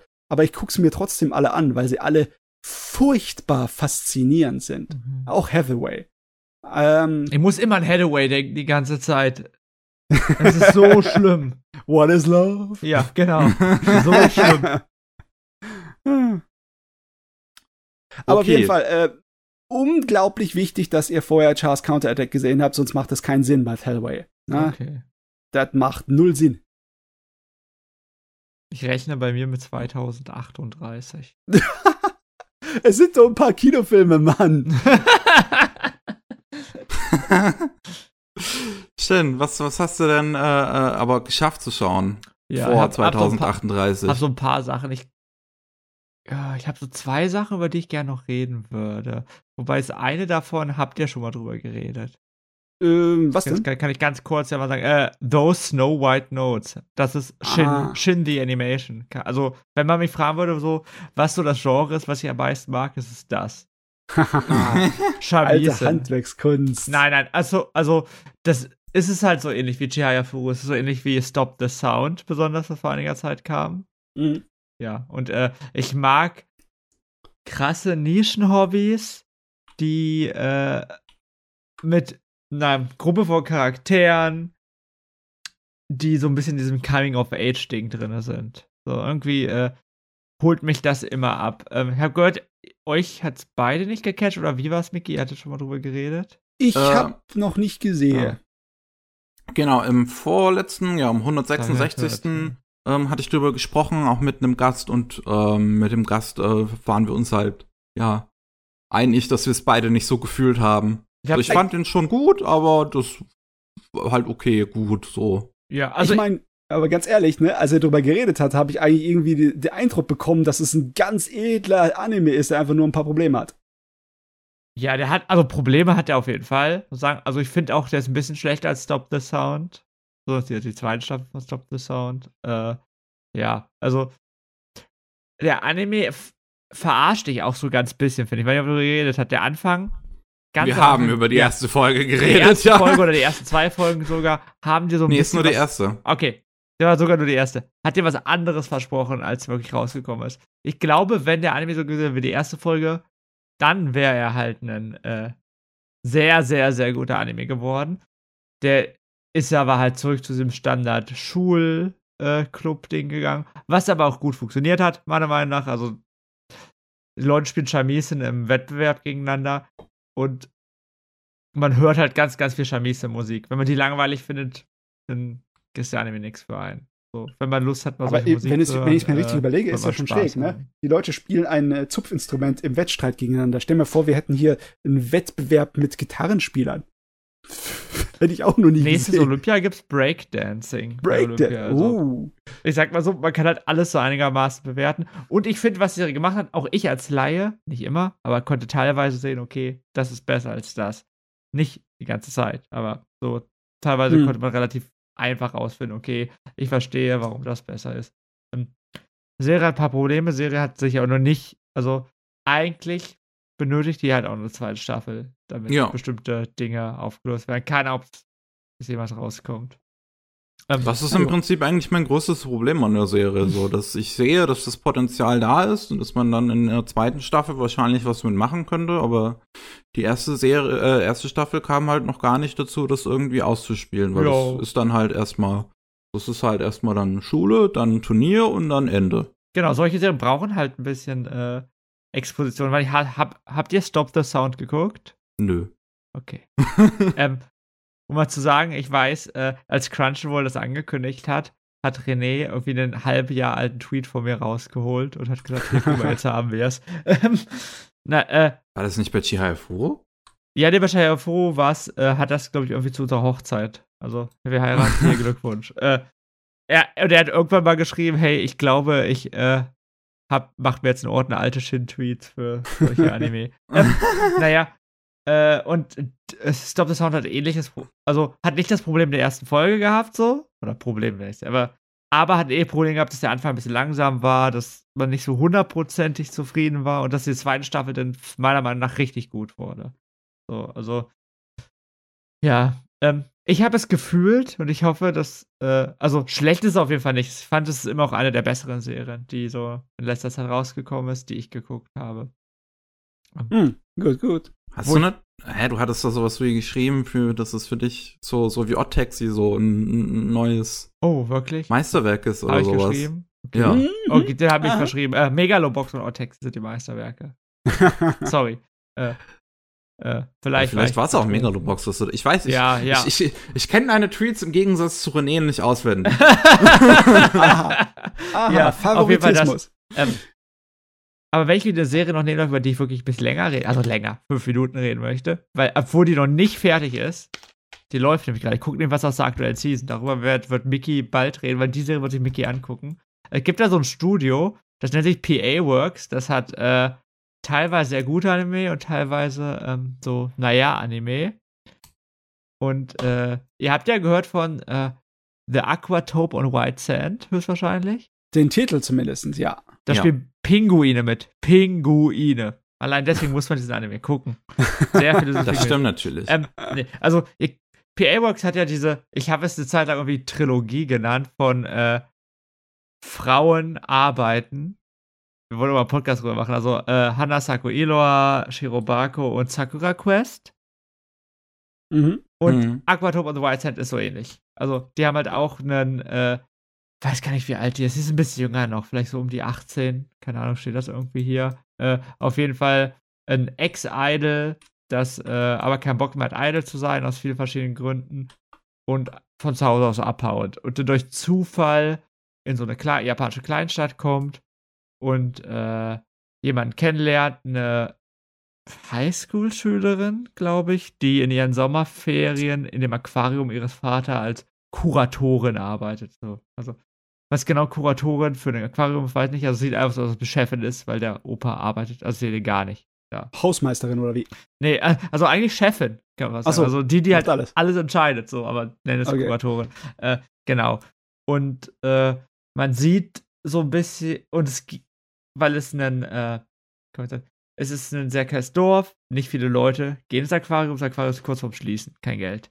So, und äh, versuchen Wege zu finden, das Aquarium am Leben zu erhalten. Man sieht, wie dieses Ex-Idol versucht, so rauszufinden, was sie im Leben wirklich möchte. Mm. Äh, Erinnert mich sehr an Sakura Quest, aber Ja. ich hoffe, es ist besser, weil ich bin nicht so ganz warm geworden mit Sakura Okay. Quest. Also ich mochte die Serie ziemlich gerne. Ich, ich würde sagen, die ich, für mich ist sie auf einem ähnlichen Niveau. Okay. Ähm, Aber für mich ist die Serie auch, auch wirklich auf einem guten Niveau. Hat äh, jetzt nicht so diese äh, Episoden-Szene, wo ich sage, boah, das ist ja so gut, das will ich unbedingt, das muss ja unbedingt jeder sehen. Aber es ist so ein, äh, um mein Lieblingswort laut dem Bruder zu nutzen, wholesome Anime. Ja. Also man, man setzt sich da rein und hat einfach Spaß. Also ich gucke es mir an und fühle mich dann auch hinterher ganz gut. Ähm, es hat auch schon dramatische Szenen und es gibt Dinge, die passieren, die man nicht so gerne hat, aber im Grunde genommen ist es doch eine Serie, die einen gut fühlen lässt. Und das finde ich sehr schön. Finde es so ähnlich gut wie Sakura Quest, hätte ich gesagt. äh, ja, und äh, ja, äh, bin glücklich, dass, ich glaube, das ist der Regisseur von Irodoku, Irosoku oder wie das hier hieß, Mhm. äh, dass ähm, die Serie besser ist. Weil das ist ja wirklich mein Gefühl, dieses PA-Works-Ding. Äh, der Anime ist gut, Anime ist schlecht, Anime ist gut, Anime ist schlecht, Anime ist gut, Anime ist schlecht. Jetzt haben wir halt einen, äh, meiner Meinung nach guten erwischt. Es läuft natürlich noch, sind irgendwie sechs Episoden bisher draußen. Aber wenn man Lust jetzt gerade was zu gucken, äh, ja. Macht Spaß. Äh, man muss halt Slice of Life mögen. Und das Ja. ist, ja, das ist. Und Pinguine. Ich mein- Pinguine. Das wird auch in Zukunft wahrscheinlich immer wieder ein akt äh, aktuelles Thema sein, dass es Geschichten gibt von Leuten, die versuchen, Sachen am Leben zu erhalten, die einfach von der heutigen modernen Welt abgeholt werden, ne, die einfach überholt werden Genau. und äh, zurückgelassen werden. Das ist in Japan so viel Zeugs, dass Ja, man genau. da thematisieren könnte. Ich meine, bei uns ist es ja nicht allzu viel anders. Ah, aber äh, die eigentliche Prämisse finde ich super toll. Ich weiß einfach, ich habe halt einfach damals Sakura Quest andauernd mit äh, Dings ver verglichen. Mit, Shirobako, mit, meinst du? Ja. mit Shirobako. Und Ja, das okay. war wahrscheinlich nicht fair. Da- Nee, das ist nicht fair, weil es ist schon ein bisschen schlecht. Ich finde, ich habe es eher mit Hana Sakuhiro verglichen, was ich auch ein bisschen schlechter finde als Hirobako und dann finde ich, ist es schon fairer. Ja. Aber äh, normalerweise ist das mein Ding. Ich, ich denke mal, äh, da könnte ich mal anfangen hier. In der jetzigen Saison gucke ich gar nicht so viele Animes, weil da sind nicht so viele heiße dabei. Da sind Nee. eine Menge lauwarme dabei. Das stimmt. Also ich habe auch äh, äh, Sunny, Sonny Boy ist vielleicht heiß. Ja, da habe ich noch nicht mich Da freue ich mich halt Ja, sehr übertrieben ja. drauf. Ja, äh, es gab es gab eine Episode mit, über Baseball spielende Affen. Okay. Alle, ich, Internet fand die Episode ziemlich scheiße, Rest glaube ich finde ich gut, aber die Episode war so gut. Es waren Tiere und Baseball. Besser geht's doch gar nicht. oh Mann. Okay, ja, Ja. Äh, ja. Ich habe mir ja erst vorgenommen, äh, dass ich äh, mit Sunny Boy anfange, wenn mal so drei, vier Episoden da sind, ne? Und dann habe ich mir überlegt, ah, ich warte bis so sechs, sieben Episoden da sind. Jetzt ist es soweit und ich versuche immer noch einen verdammten Grund zu Fitness hinauszuschieben. Ich weiß auch nicht warum. Irgendwie habe ich Angst vor der Serie. Ja, ich verstehe es, ich verstehe es. Die kann einem auch ein bisschen Angst machen. So, und die erste Episode habe ich nur geguckt und dachte so, okay, was ist das? Aber du hast recht, sonst passiert nichts. Ich wollte Kageki Shoujo mal reingucken. Ich glaube, das was für mich. ja, da habe ich auch nicht reingeguckt. Das ist, äh, Ja, die soll wohl auch besser sein, als es so auf den ersten Blick äh, ausschaut. okay. Hm. Äh, Ja. Dazu den Remake Our Life müsst ihr nicht gucken, das finde ich schrecklich. Das ist total beliebt, aber ich finde es ganz schrecklich. Okay. So viel Edgy-Kram und so, oh nee. Aha. Aha. Da dachte ich von der Prämisse klang es eher, als Ja. wäre es was Dramatischeres. Ja, dachte ich auch. Und dann, äh, und dann geht dieser Typ rein, wohnt mit nur irgendwelchen Frauen, ich glaube, ein anderer Typ, er wohnt mit zwei Frauen zusammen. Das erste, was passiert, er wacht neben ihr auf, die halbnackt neben ihm liegt. Und da war, war ich ja schon wieder, da war es halt schon vorbei. Tut mir leid. Klassiker. Standard. Ja, Ja, egal. Äh, aber ich, man will sich ja nicht über solche Sachen aufregen. Ich würde mich freuen, wenn Mickey uns noch mal erzählt, was sie geguckt hat. Ja, Biki, hast du noch was? Du hast schon gesagt, so Oh, ich zu habe viel. ich hab, ich hab noch zwei oh, aus gut. der Saison, aus der letzten. Ähm, und zwar, uiuiui. Eine Sache, die noch auf meiner Liste stand, war Shadows House. Da war ich auch noch äh, recht gespannt drauf. Ich habe den Manga äh, äh, Kuro gelesen von der oder dem gleichen Mangaka. Mhm. Und ähm, war dementsprechend interessiert dran, auch wieder, weil es hier äh, ein, ein, Anime von Flowerworks ist, die ja auch in der Regel äh, ziemlich gute Arbeit leisten.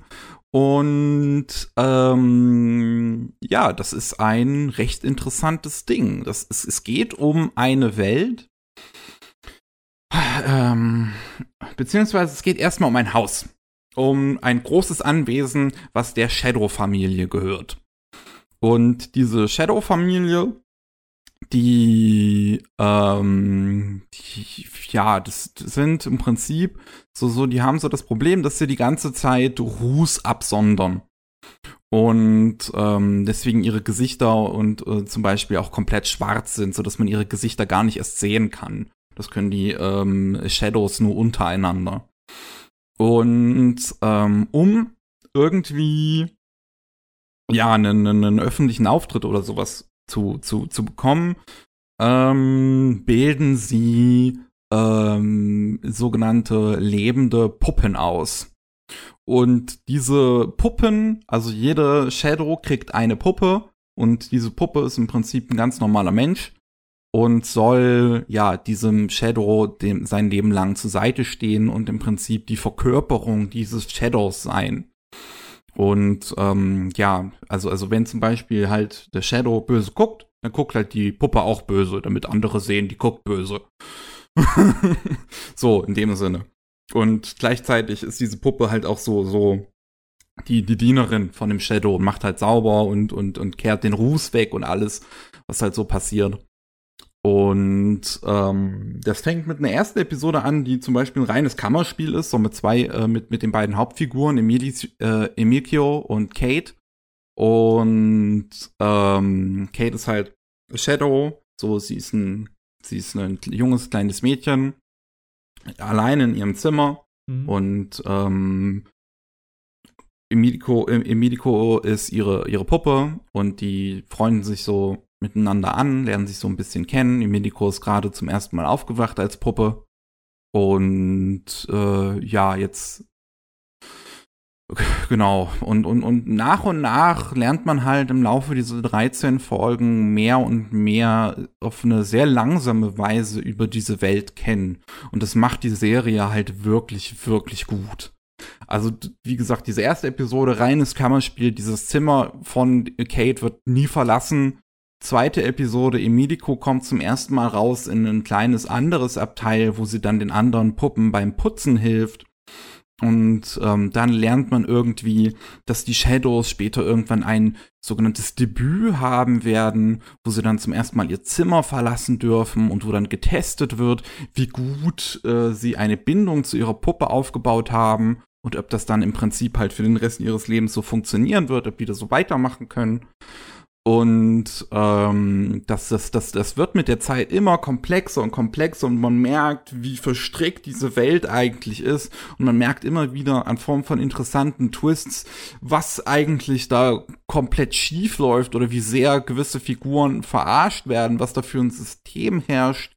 Und, und ähm, gerade halt in Form von den Hauptfiguren merkt man auch so ein, so ein, so eine gewisse Unzufriedenheit mit den Obrigkeiten die, der, der, der Shadow-Familie, weil jetzt unter anderem auch äh, nicht nur die neuen Puppen, sondern auch Kate anfängt, so eine kleine Revolution fast schon aufzubauen. Hm.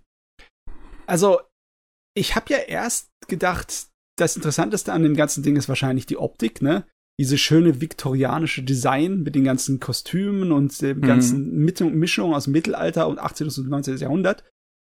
Und natürlich ist es auch ein Riesenaufwand, einen Charakter so zu designen, dass im Endeffekt nur durch ihre Silhouette irgendetwas von sich gibt, ne, an irgendwie charakterischen Äußerungen, hm. weil die Shadows, ne, die sind ja, das ist ja alles schwarz, Haare ja. und etc. Und es hat ja auch keine Schattierung und nichts, es ist einfach nur flaches Schwarz. Genau. Deswegen ist es äh, ich, ich stelle mir vor, dass es nicht einfach ist, dass es eine ziemliche künstlerische Herausforderung ist, die Shadows da darzustellen, gescheit. Aber äh, scheint ja inhaltlich ja auch ziemlicher Zündstoff zu haben, das Gerät. Oh, definitiv. Also, ich, ich war halt wirklich immer wieder aufs Neue so überrascht, was da eigentlich vor sich geht, was für Twists da rankommen und halt, dass nach und nach man, man wirklich diese, diese Unzufriedenheit von den ähm, Hauptfiguren man merkt und, und so eine kleine Revolution aufgebaut wird. Und es hat sich sehr angefühlt wie die erste Staffel von Promised Neverland. Oh, okay. Wo du diese Kinder hast, Oh. die halt nach und nach merken, oh, hier läuft irgendwas richtig schief und wir müssen dafür sorgen, ähm, dass uns nichts Schlimmeres passiert. Und ähm, das wird ja halt wirklich gut eingefangen in so einem halt sehr limitierten Setting, weil du ja wirklich, weil das die Serie komplett nur in diesem Shadows Haus spielt. Man sieht gar nicht mal viel davon. Es spielt zum größten Teil halt nur in dem Kindersektor. Ähm, und in der, äh, in der Mitte der Serie gibt's dann diesen, diesen Debüttest, in dem dann halt natürlich auch Emilico und Kate teilnehmen, was dann in so einem Labyrinth draußen im Garten stattfindet. Und mehr sieht man von diesem Haus im Prinzip eigentlich gar nicht. Aber man merkt halt immer und immer mehr, irgendwas läuft hier richtig, richtig schief. Und das halt herauszufinden und da mitzurätseln und halt immer wieder so zu sehen, uh, das ist jetzt aber so und so, ähm, das ist halt wirklich das Spannende daran. Ja, weißt du, wo ich zuerst dran gedacht habe? Seltsamerweise an eine Episode von Star Trek. Ja, welche? Da war nämlich eine Episode von Star Trek, wo ein ganz, ganz berühmter Diplomat die Hauptfigur gespielt hat, äh, der, was weiß ich, wie viele, äh, ja, Friedensschließungen und Verträge und so das schon unter unterschiedlichen Rassen gemacht hat. Und der ist nicht dazu in der Lage, irgendwie zu kommunizieren, außer telepathisch. Und der hat auch Leute, die für ihn rumlaufen und die sozusagen seine Stimme sind und sein, ja, die äh, seine, seine Öffentlichkeitsfigur sind, die für ihn reden. Und äh, wenn er die verliert, dann in der äh, Episode von Star Trek, äh, Spoiler für eine von 1987, dann äh, äh, ist es natürlich ganz schlimm um ihn bestanden. Und natürlich bei Star Trek ist halt immer die, ähm, das Thema, die Kommunikation ganz groß. Hier ist es Mhm. aber nicht nur Kommunikation, gell, sondern es ist eher nur das japanische Thema von wegen äh, meine innere Persönlichkeit und meine Persönlichkeit, die ich der äußeren Welt zeige, ne? Ja, das zum einen und halt ähm, ganz besonders merkt man halt, dass Klassismus hier einfach eine große Rolle spielt. Und Oh. diese, äh, Hm. äh, äh, wie, wie Figuren andere Figuren ansehen und, und ähm, ja, die, diese, diese, wie sagt man, äh, also deren, deren Reihenfolge, im Prinzip so deren sozialen Stand und sowas äh, hier auch eine große Rolle spielt. Außerdem das Ending Mhm. ist, ähm, ist eigentlich ein ziemlich cooler Song. Ich, das Opening eigentlich auch ganz cool. Das Opening überraschenderweise rein instrumental. Das hört man gar nicht mal so häufig. Ähm, das Ending wird gesungen von Riona. Und als ich das gehört habe, dachte ich, what the fuck, das ist nicht Aimer? Weil es hört sich, ich hab die, also anscheinend, ich habe schon Anime gesehen, wo sie was drin gesungen hat und anscheinend ist es mir nicht aufgefallen, aber sie hört sich einfach eins zu eins an wie Aimer. Ich-. Soll ich mal böse sein? Ich finde ganz viel von dieser japanischen Popmusik ist halt so. Nee, ich finde, Aimer hat zum Beispiel eine sehr besondere Stimme, die du Ja. sofort raushörst. Ja, du hast schon Und recht. Riona hört sich einfach genau so an wie Aimer. Weißt du, normalerweise, Shin, würde ich dir das durchgehen lassen, wenn du so ein kleines bisschen abfällig über japanische Popmusik redest, aber nicht in diesem Jahr, wo wir das äh, Opening von hier, von Odd Taxi haben, ja? Ja, das okay. ist ein, ein Okay. so guter Song. Ja, aber du Äh, verstehst, das ist ja nicht die japanische, du weißt schon, was ich meine. Ich meine, äh, dieses ganze. Ja, der Standard-Pop. Ich Ja, verstehe, was ja, du meinst. Ne? Ja, Aber ganz ehrlich, Aimer, ich, ich, viele von ihren Songs finde ich sehr ja. cool. Ja, da Ich finde Aimer auch schon ziemlich recht. cool, Ja, ja. da hat Vicky Ja. schon recht. Hat ja auch nichts mit dem Standard-Pop zu tun. Ich Ah, was ist wohl der Standard-Pop? Manchmal schwer zu definieren. Äh, Vielleicht Idol-Musik. Lisa. Oh, das definitiv. Lisa und Claris. Okay. Ist das überhaupt, ist, sind das überhaupt zwei verschiedene Personen? Ich weiß es nicht mal. das und mehr erfahren Sie bei der nächsten Folge von X-Factor. Gut, ähm, ja, ich, ich, ich wäre äh, fertig mit Shadows House. Ähm, theoretisch wäre jetzt wieder der Übergang zu Matze. Hast du denn überhaupt noch was? Nee, nee, die drei Sachen waren alles, was ich gesehen Okay. habe. Ja, warst du schon fleißig genug. Ja. Wie sieht's bei dir aus, Shin? Ah, Eine Sache kann ich noch machen. Ich habe noch so ein paar, aber ich glaube, zwei Sachen würde ich irgendwann reden, wenn ich nochmal eingeladen werde, Oh gut, hebst du weil das das noch auf. nicht ganz fertig ist. Auch. Mhm. Ähm, Sehr taktisch, ich wollt- sinnvoll. Ich würde über gerne was reden, was, äh, wo, was Mickey nicht ganz so mochte, den Anfang. Äh, über Zombieland Saga 2. Die zweite Staffel lief ja, Mhm. glücklicherweise. Und ich bin ein riesiger Idol-Fan. Damit meine ich, ich habe nie vorher was mit Idols geguckt. Ich kam mit der Musik überhaupt nicht klar. Ich habe schon versucht, ein, zwei Anime zu gucken. Es passiert, also mal eine Folge oder so ist halt einfach nichts für mich. Zombieland Saga ist aber irgendwie ähm, anders. Weil das einfach eine Parodie ist auf Idols, so größtenteils. Nicht nur, weil es auch so ein paar Tropes von dem, was ich weiß, von den typischen Idol-Anime äh, übernimmt. Aber größtenteils war ja die erste Staffel eine Parodie auf Idol-Anime. Würde Mickey mir höchstwahrscheinlich hoffentlich zustimmen. Ähm, und du hattest äh, Mamoru Miyano in dem Charakter, in dem er einfach machen konnte, was er wollte. Indem er mal er selbst sein Das war konnte. für mich das Highlight an der, an der ersten Staffel Ja, damals, äh, definitiv.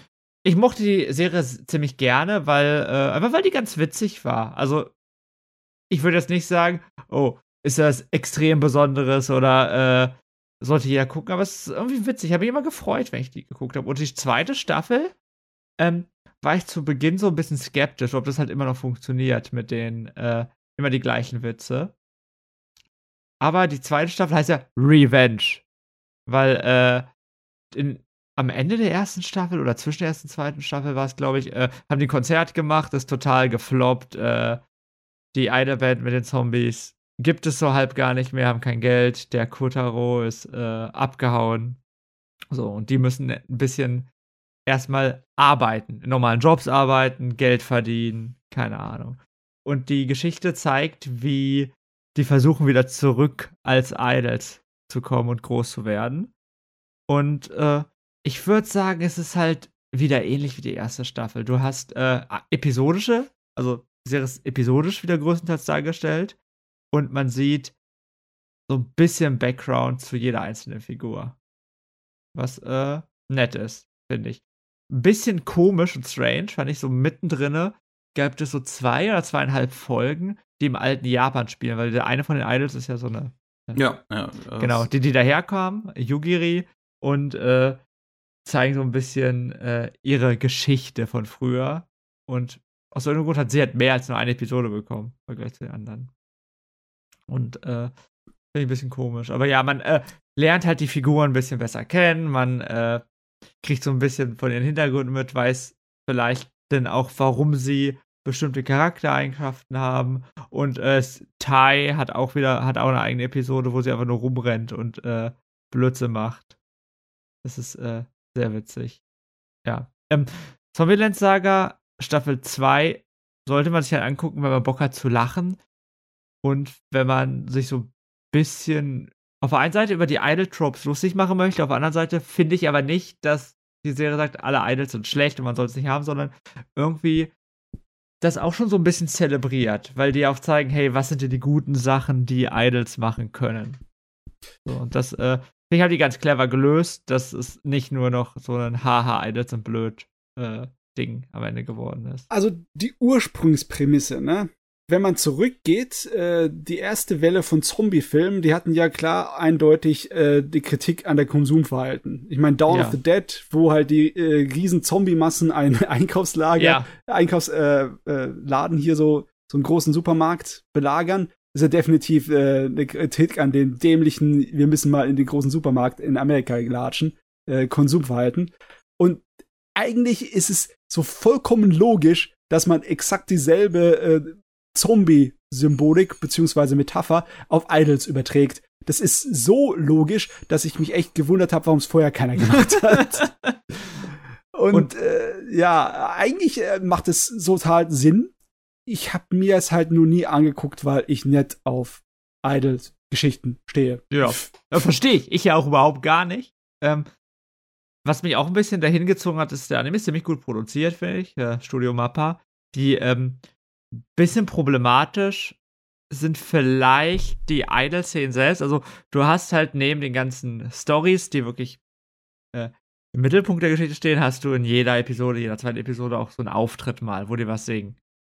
Mhm. Und äh, das Problem ist, es machen die viel, arbeiten viel mit CG und es ist halt nicht so das allercoolste CG. Also Das ist halt so äh, dieses typische Ja, äh, CG. Ja, Love Life, so. ja, ja, Auftritt. genau. Genau, das also ist ein Genre geworden, Idol-Auftritt CG. ja, ist wirklich so mein Gefühl, weil der Rest sieht, der Serie sieht wirklich super aus. Also, aber da, das ist so, naja. Ähm, was mir ein bisschen besser gefallen in der zweiten Serie, um vielleicht für die Leute, die die erste Staffel kennen, ich finde die Musik ist besser geworden, weil die auch so ein bisschen outgebranched sind. Also es gab irgendwie so einen Metal-Song, es gab irgendwas mit Rap.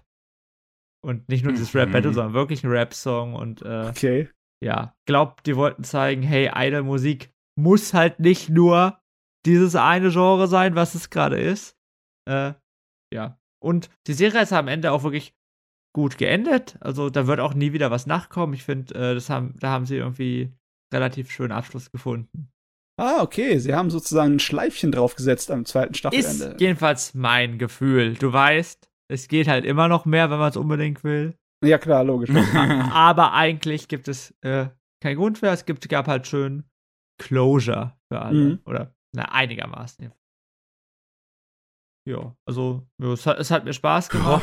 Ich, äh, wenn Mickey die erste Staffel nicht gefallen hat, keine Ahnung. Ich finde die zweite vielleicht ein ganz bisschen besser als die erste. Aber, aber Was ich halt an der ersten mochte, war halt das Rap-Battle. Das fand ich lustig. Und das war halt so das Highlight, finde ich, an Humor. Und sonst war halt natürlich die Episode mit Lilly halt schon schön.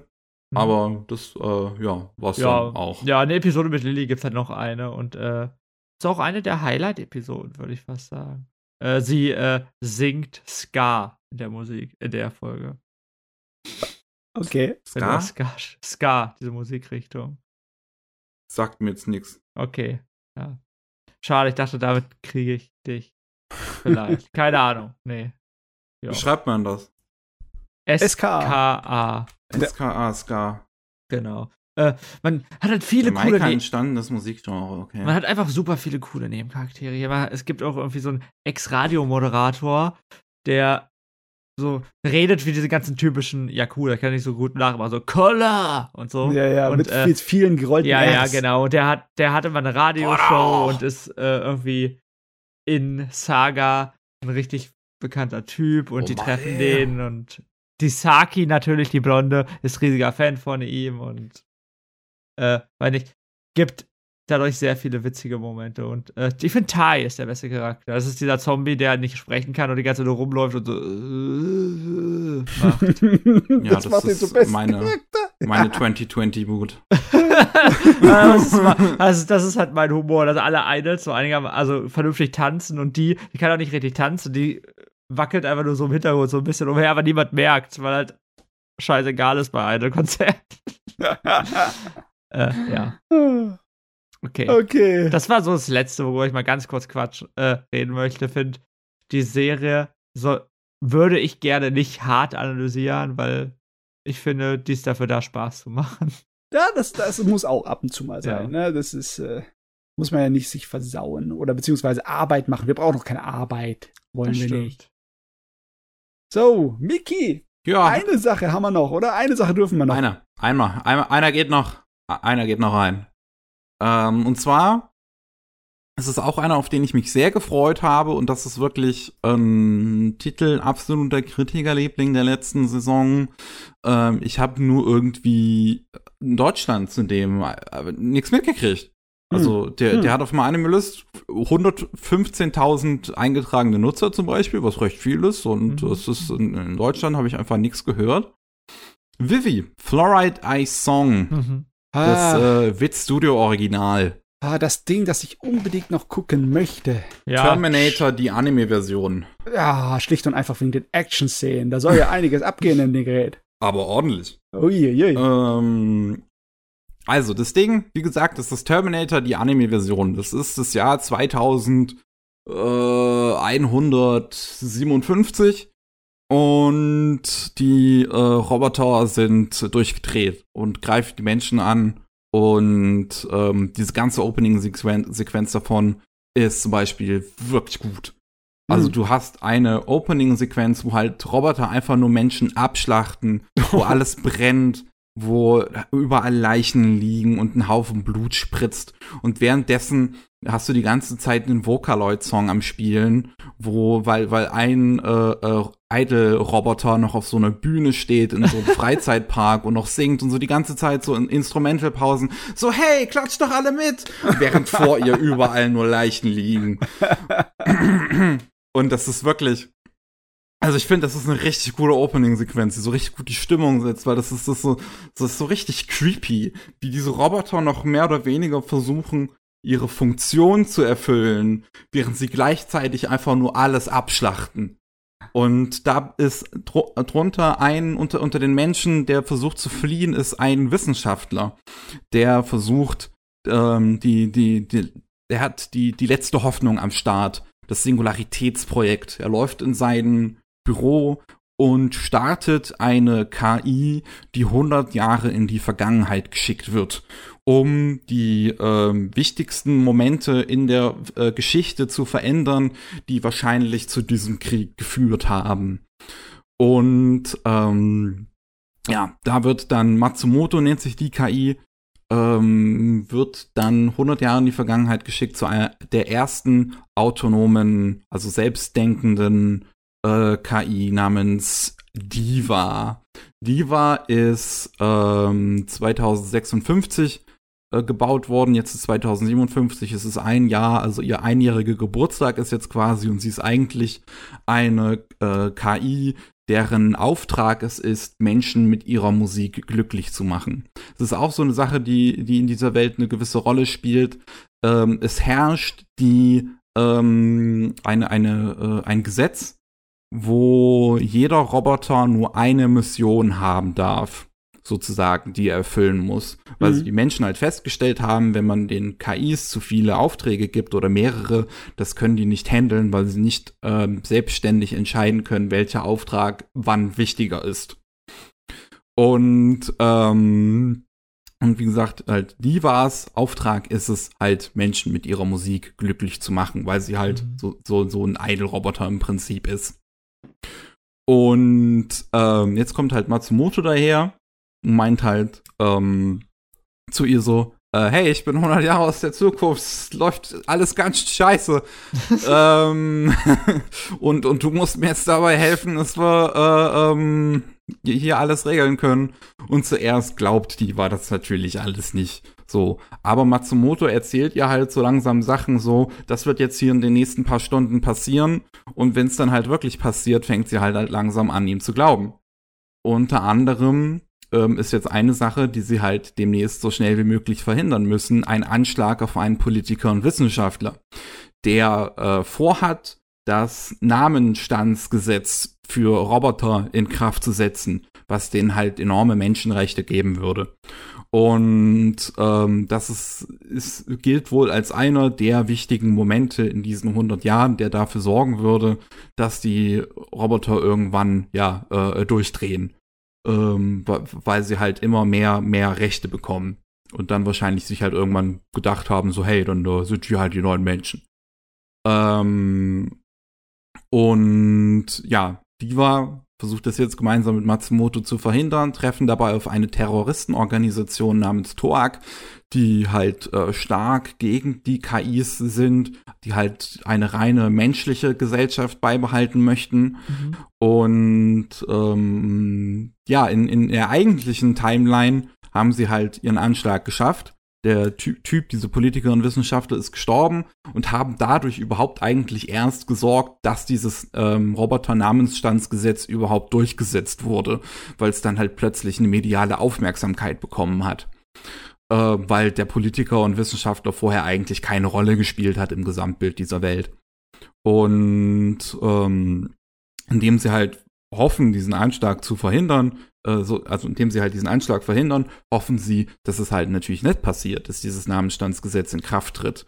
Aber Diva, die ähm, ja, da, ihn, ihn schafft zu retten, dabei aber auch versucht, die äh, Terroristen zu verschonen, rettet halt einen der Terroristen und ähm, währenddessen ist dieser Wissenschaftler halt daneben und die war halt halt so, so eine Rede zu Matsumoto, weil Matsumoto meint halt so, er ist einer der Terroristen, lass den in Ruhe hier, geh weg. Mhm. Und ähm, Diva meint halt, nee, mein äh, Auftrag ist es, alle Menschen glücklich zu machen. Und das heißt halt auch diesen Terroristen. Und ich will halt nicht, dass er stirbt. Und ähm, hält halt dann so eine, so irgendwie so eine, so eine bewegende Rede, die dann dieser Wissenschaftler mitkriegt und stattdessen dafür sorgt, dass er ein Gesetz in Kraft tritt, was eigentlich noch viel schlimmer ist als das Namenstandsgesetz und den Robotern noch viel mehr Menschenrechte zuspricht. Ich finde es sowieso komisch, die Idee, dass äh, äh, die Roboter nicht irgendwie eine Revolution angestiftet haben, weil sie versklavt werden, sondern weil sie zu viele Rechte bekommen haben.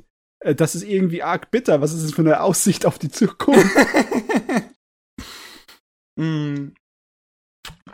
Ja, also das ist, wie gesagt, das ist halt wahrscheinlich so, so, so der Gedanke wie halt auch so bei Terminator, dass halt die Roboter dann irgendwann realisieren, wir sind eigentlich viel besser als die Menschen und das heißt, wir können die Menschen beiseite schaffen. Und dass sie halt versuchen, das zu verhindern, indem sie sie halt weiter unterdrücken. ähm, dass die Roboter halt erst gar nicht auf die Idee kommen. Das ist harter Tobak.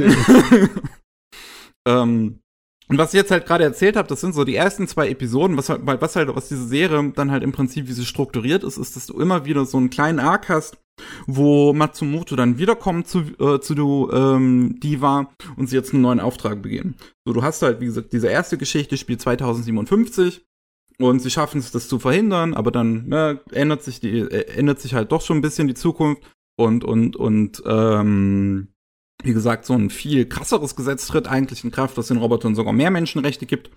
Und 15 Jahre später kommt Matsumoto dann halt wieder. Also das ist halt wirklich erstmal 15 Jahre Timeskip kommt Matsumoto wieder zu, zu Diva und meint halt so, ey, hier demnächst wird eine Raumstation abstürzen, wir müssen das verhindern. Ähm, und äh, so geht es dann halt immer weiter. Sie halt so, so eine, diese, so, so, so ein wichtiges Event haben innerhalb dieser 100 Jahre und immer wieder der Matsumoto dann halt wiederkommt zu Niva und so, hey, wir müssen das jetzt verhindern. Und das Interessante dabei ist halt wirklich immer, weil natürlich der Roboter ja weiß, was ja eigentlich passiert, aber so, so im Prinzip, was wirklich passiert, so gewisse Hintergründe. Weil der Roboter hat ja auch nur das Wissen, was ihm weitergegeben wurde und wie gewisse Events medial aufgefasst wurden. Ähm, dass, dass, dass dann halt gewisse Sachen im Prinzip doch nicht so hundertprozentig stimmen und das immer wieder so herausgefunden werden muss, so, so, so, was sorgt jetzt eigentlich dafür und wie können wir das jetzt verhindern? Und ähm, die war aber da noch eine, eine gewisse ja, fast schon ironisch zu sagen, menschliche Ansicht im Prinzip eigentlich hat, während Matsumoto halt einfach nur knallhart sagt, ja, zum Beispiel, wenn sie dann zu dieser Raumstation dann gehen. Es gibt halt einen Roboter, bei dem es halt heißt, dass die die Raumstation zum Abstürzen gebracht hat. Also schlägt halt Matsumoto vor, ja, mach halt den Roboter kaputt. Und Diva meint halt so, ja, aber dieser Roboter wirkt gar nicht so auf mich, als würde der das machen. Und versucht halt herauszufinden, was halt tatsächlich passiert. Und oh, oh. die Sache mit Zeitreisen, ne? das ist sowieso der Wahnsinn, dass nicht allein durch das Zeitreisen von äh, Matsumoto in die Vergangenheit gleich alles durcheinander gebracht wurde und nichts mehr von seinen Vorhersagen stimmt. Also ich, ich glaub, also sie, sie, sie versuchen das halt so ein bisschen mit einem Zeitlinienprinzip im Prinzip zu rechtfertigen. Also, mhm, dass okay. er dann halt, also dass, dass diese Veränderungen, die sie dann vornehmen, in einer anderen Zeitlinie landen. Mhm. Ähm, und dass Matsumoto halt aus dieser Zeitlinie dann kommt, wo alles halt schiefgegangen ist. Ähm, und, und diese Zeitlinie, wo alles schiefgegangen ist, im Prinzip nicht mehr zu verändern ist, weil das ist halt, weil das wird halt passieren, aber sie können okay. halt im Prinzip für eine neue Zeitlinie sorgen, in der das nicht passiert. Das Abzweigungsprinzip, ne? Ja. Okay. Auf jeden Fall, das hört sich spannend an. Und es sieht auch gut aus, wenn man die Trailers wie anguckt, ne? Oh, die Serie sieht fantastisch ja, aus. Also, ja, ich, also da war ich auch bei Sakuga Bloguma. Also ich habe die Serie noch nicht geguckt, aber Dimbula labert mich halt immer darüber voll, wie gut die ist. Also Mickey. äh, ja, und äh, ich habe mir nur ein bisschen angeguckt, dachte, boah, das, also ich glaube, thematisch ist es halt nicht so unbedingt meins. Was, du magst keinen Terminator? Ich mag kein Action. Boah, boah. Außer es ist äh, weirde Shonen Action, ja, ich weiß. Bisschen komisch. Ähm, ja, ich bin nicht so der große Action-Freund, aber ich glaube, von dem, was ich gesehen habe und von dem, was Miki erzählt hat, ja, dass man sich das schon mal angucken kann. Definitiv. Also ich finde, die Story ist halt wirklich ähm, gut gemacht, so, so, so wie sie das erklären. Ich finde, es ergibt alles immer wieder Sinn. Und ähm, was, so, so, so Butterfly-Effekt spielt in der Serie dann natürlich auch eine wichtige Rolle, dass sie dann halt irgendwelche Kleinigkeiten während ihren äh, äh, Dingen machen, die dann halt irgendwie. Also letzten Endes ist das Prinzip so der Serie, sie versuchen es aufzuhalten, dass es schlimmer wird, aber sorgen irgendwie dafür, dass es immer noch schlimmer wird, als in der eigentlichen Timeline. So, das ist jetzt die große Frage. Das ist ja ein originales Werk, ne? Ja. Hat es auch ein echtes Ende? Ja. Ah, schön. Ja. Und das schön. Ist, ist es wirklich, ist es ein wirklich gutes Ende. Also Anime mit einem Ende? Oh, Was? herrlich. Also die letzten vier Episoden, die dann den ähm, finalen Arc darstellen, sind fantastisch gemacht. Das ist eine, also die, die sind, die stellen eine richtig krasse Eskalation auf die, diese ganzen Dinge da. Vorher hast du halt immer so Kleinigkeiten, so kleine Events, wo es halt immer heißt irgendwie, wir müssen hier verhindern, was passiert. Und das Ende ist halt wirklich einfach nur Krieg. Reinster Krieg. Nice. Okay, ich weiß genau dass ich den gucken muss. Irgendwann in nächster Zukunft muss ich ihn mir durchhauen hier. Absolut. Also Und dann redest du noch mal drüber. Ja, ja, ja. Kann man nicht oft genug drüber Ich kenne da gar nichts. ich, also das ist halt auch so die Seite von Wit Studio, die ich halt einfach gerne sehe, so so. Beziehungsweise ich bin einfach froh, dass sie keine Tag on Titan mehr machen ähm, und, und ihr Talent für gute Anime nutzen. Oh, Ähm, oh Gott, ja, ja, egal, ich höre auf, ich will mich nicht aufregen. Die zwei können mir den Buckel runterrutschen. Und also die Kampfszenen hier drin sind so fantastisch animiert. Die sind so lebendig und und die die die die haben so was richtig handfestes. Die wirken wie in so einem Kung Fu Film fast schon teilweise. Oh, das ist nice. Das ja, mir. ja, also ich kann ja mal eine Szene schicken, die äh, ist relativ kurz, aber die sieht fantastisch aus. Und das, die, diese, die, also ne, was da das Production Value schon mal angeht, ich finde, was die Serie auch gro- großartig kann, Close-ups von den Robotern. Vor allem die Ja, Augen die von den ich, Robotern sind so hübsch. Die Augen von den Robotern sind so hübsch. Und ähm, auch wie die Haare dann immer dargestellt werden in diesen Close-ups, das ist wirklich, es ist, ich kann es gar nicht richtig beschreiben. Das wirkt so ein bisschen fast schon dick. So, so, also, also man merkt so richtig das Volumen von den Haaren in diesem, in diesen Close-ups dann. Mm. Sieht irgendwie so auf Kyoto Animation Niveau aus, ne? So la. Da ist noch mal dieses extrem übertrieben gut gezeichnete von Kyoto Animation. Mir fällt jetzt der Name nicht ein. Gibt's mehrere. ja, nee, äh, wo der, der letzte Kinofilm, den sie gemacht haben. Violet Evergarden. Weil Evergarden, genau. An das erinnert es mich ein kleines bisschen. Da waren Oh. die, äh, äh, die Augen doch auch so extrem übertrieben aufwendig gezeichnet. Ja, ja, das stimmt. Und ähm, was wollte ich jetzt noch sagen? Ja, wie gesagt, ich finde die Story halt wirklich gut. Ich finde die Figuren halt gerade so diese Dynamik, die Diva und ähm, Ma- Matsumoto haben, finde ich halt sehr schön, weil sie halt diesen kompletten Gegensatz im Prinzip eigentlich sind von einer, der komplett kalt denkt und eine, die dann ähm, eigentlich ein warmes Herz hat, obwohl sie eigentlich kein Herz hat. Technisch gesehen. ähm, und wie das Ganze halt auch immer wieder auf eine, auf eine politische Weise und, und moralische Weise auf die Roboter dann immer wieder eingeht, finde ich halt auch spannend. Weil sie sich da halt schon immer wieder so drüber Gedanken machen, so wie sieht das dann halt aus mit Menschenrechten und, und dann gewisse Events, diese Events, die dann halt immer wieder eine Rolle spielen, da merkt man so richtig, dass sich halt die Storyschreiber dann schon sowas dran, dran gedacht haben, so, also eines der großen Events zum Beispiel ähm, ist eine, eine, eine Hochzeit von einem äh, AI und von einem Menschen, so die erste Hochzeit dieser Art und Weise. Mhm. Und ähm, ein weiteres Event ist der erste Suizid von einer AI, was man ja eigentlich im Prinzip nicht erwarten würde, dass eine AI das kann Ja. oder machen würde. Und ähm, was und dieser Suizid hat halt im Prinzip dann dazu geführt, dass Menschen sich dann dachten, oh, an den Robotern scheint ja dann doch was Menschliches dran zu sein, wenn die dazu in der Lage sind, so depressiv zu werden, dass sie sich umbringen. Okay, du hast mich. Ich, ich, ich, ich, ich lese nämlich gerade auf Pluto, so, das zu Ende. Und ich glaube, du hast mich. Jawohl, very nice. Also guten Anime dir ausgesucht, unseren Podcast zu beenden. Ja. Also, also wirklich, ich finde, ich, ich, ich weiß nicht, warum ich in Deutschland so wenig dazu gehört habe. Der ist richtig, richtig spitze. So, Wit Studio, du hast den Autor von äh, ReZero, der gemeinsam mit dem Autor von Chaos Child die Story geschrieben hat.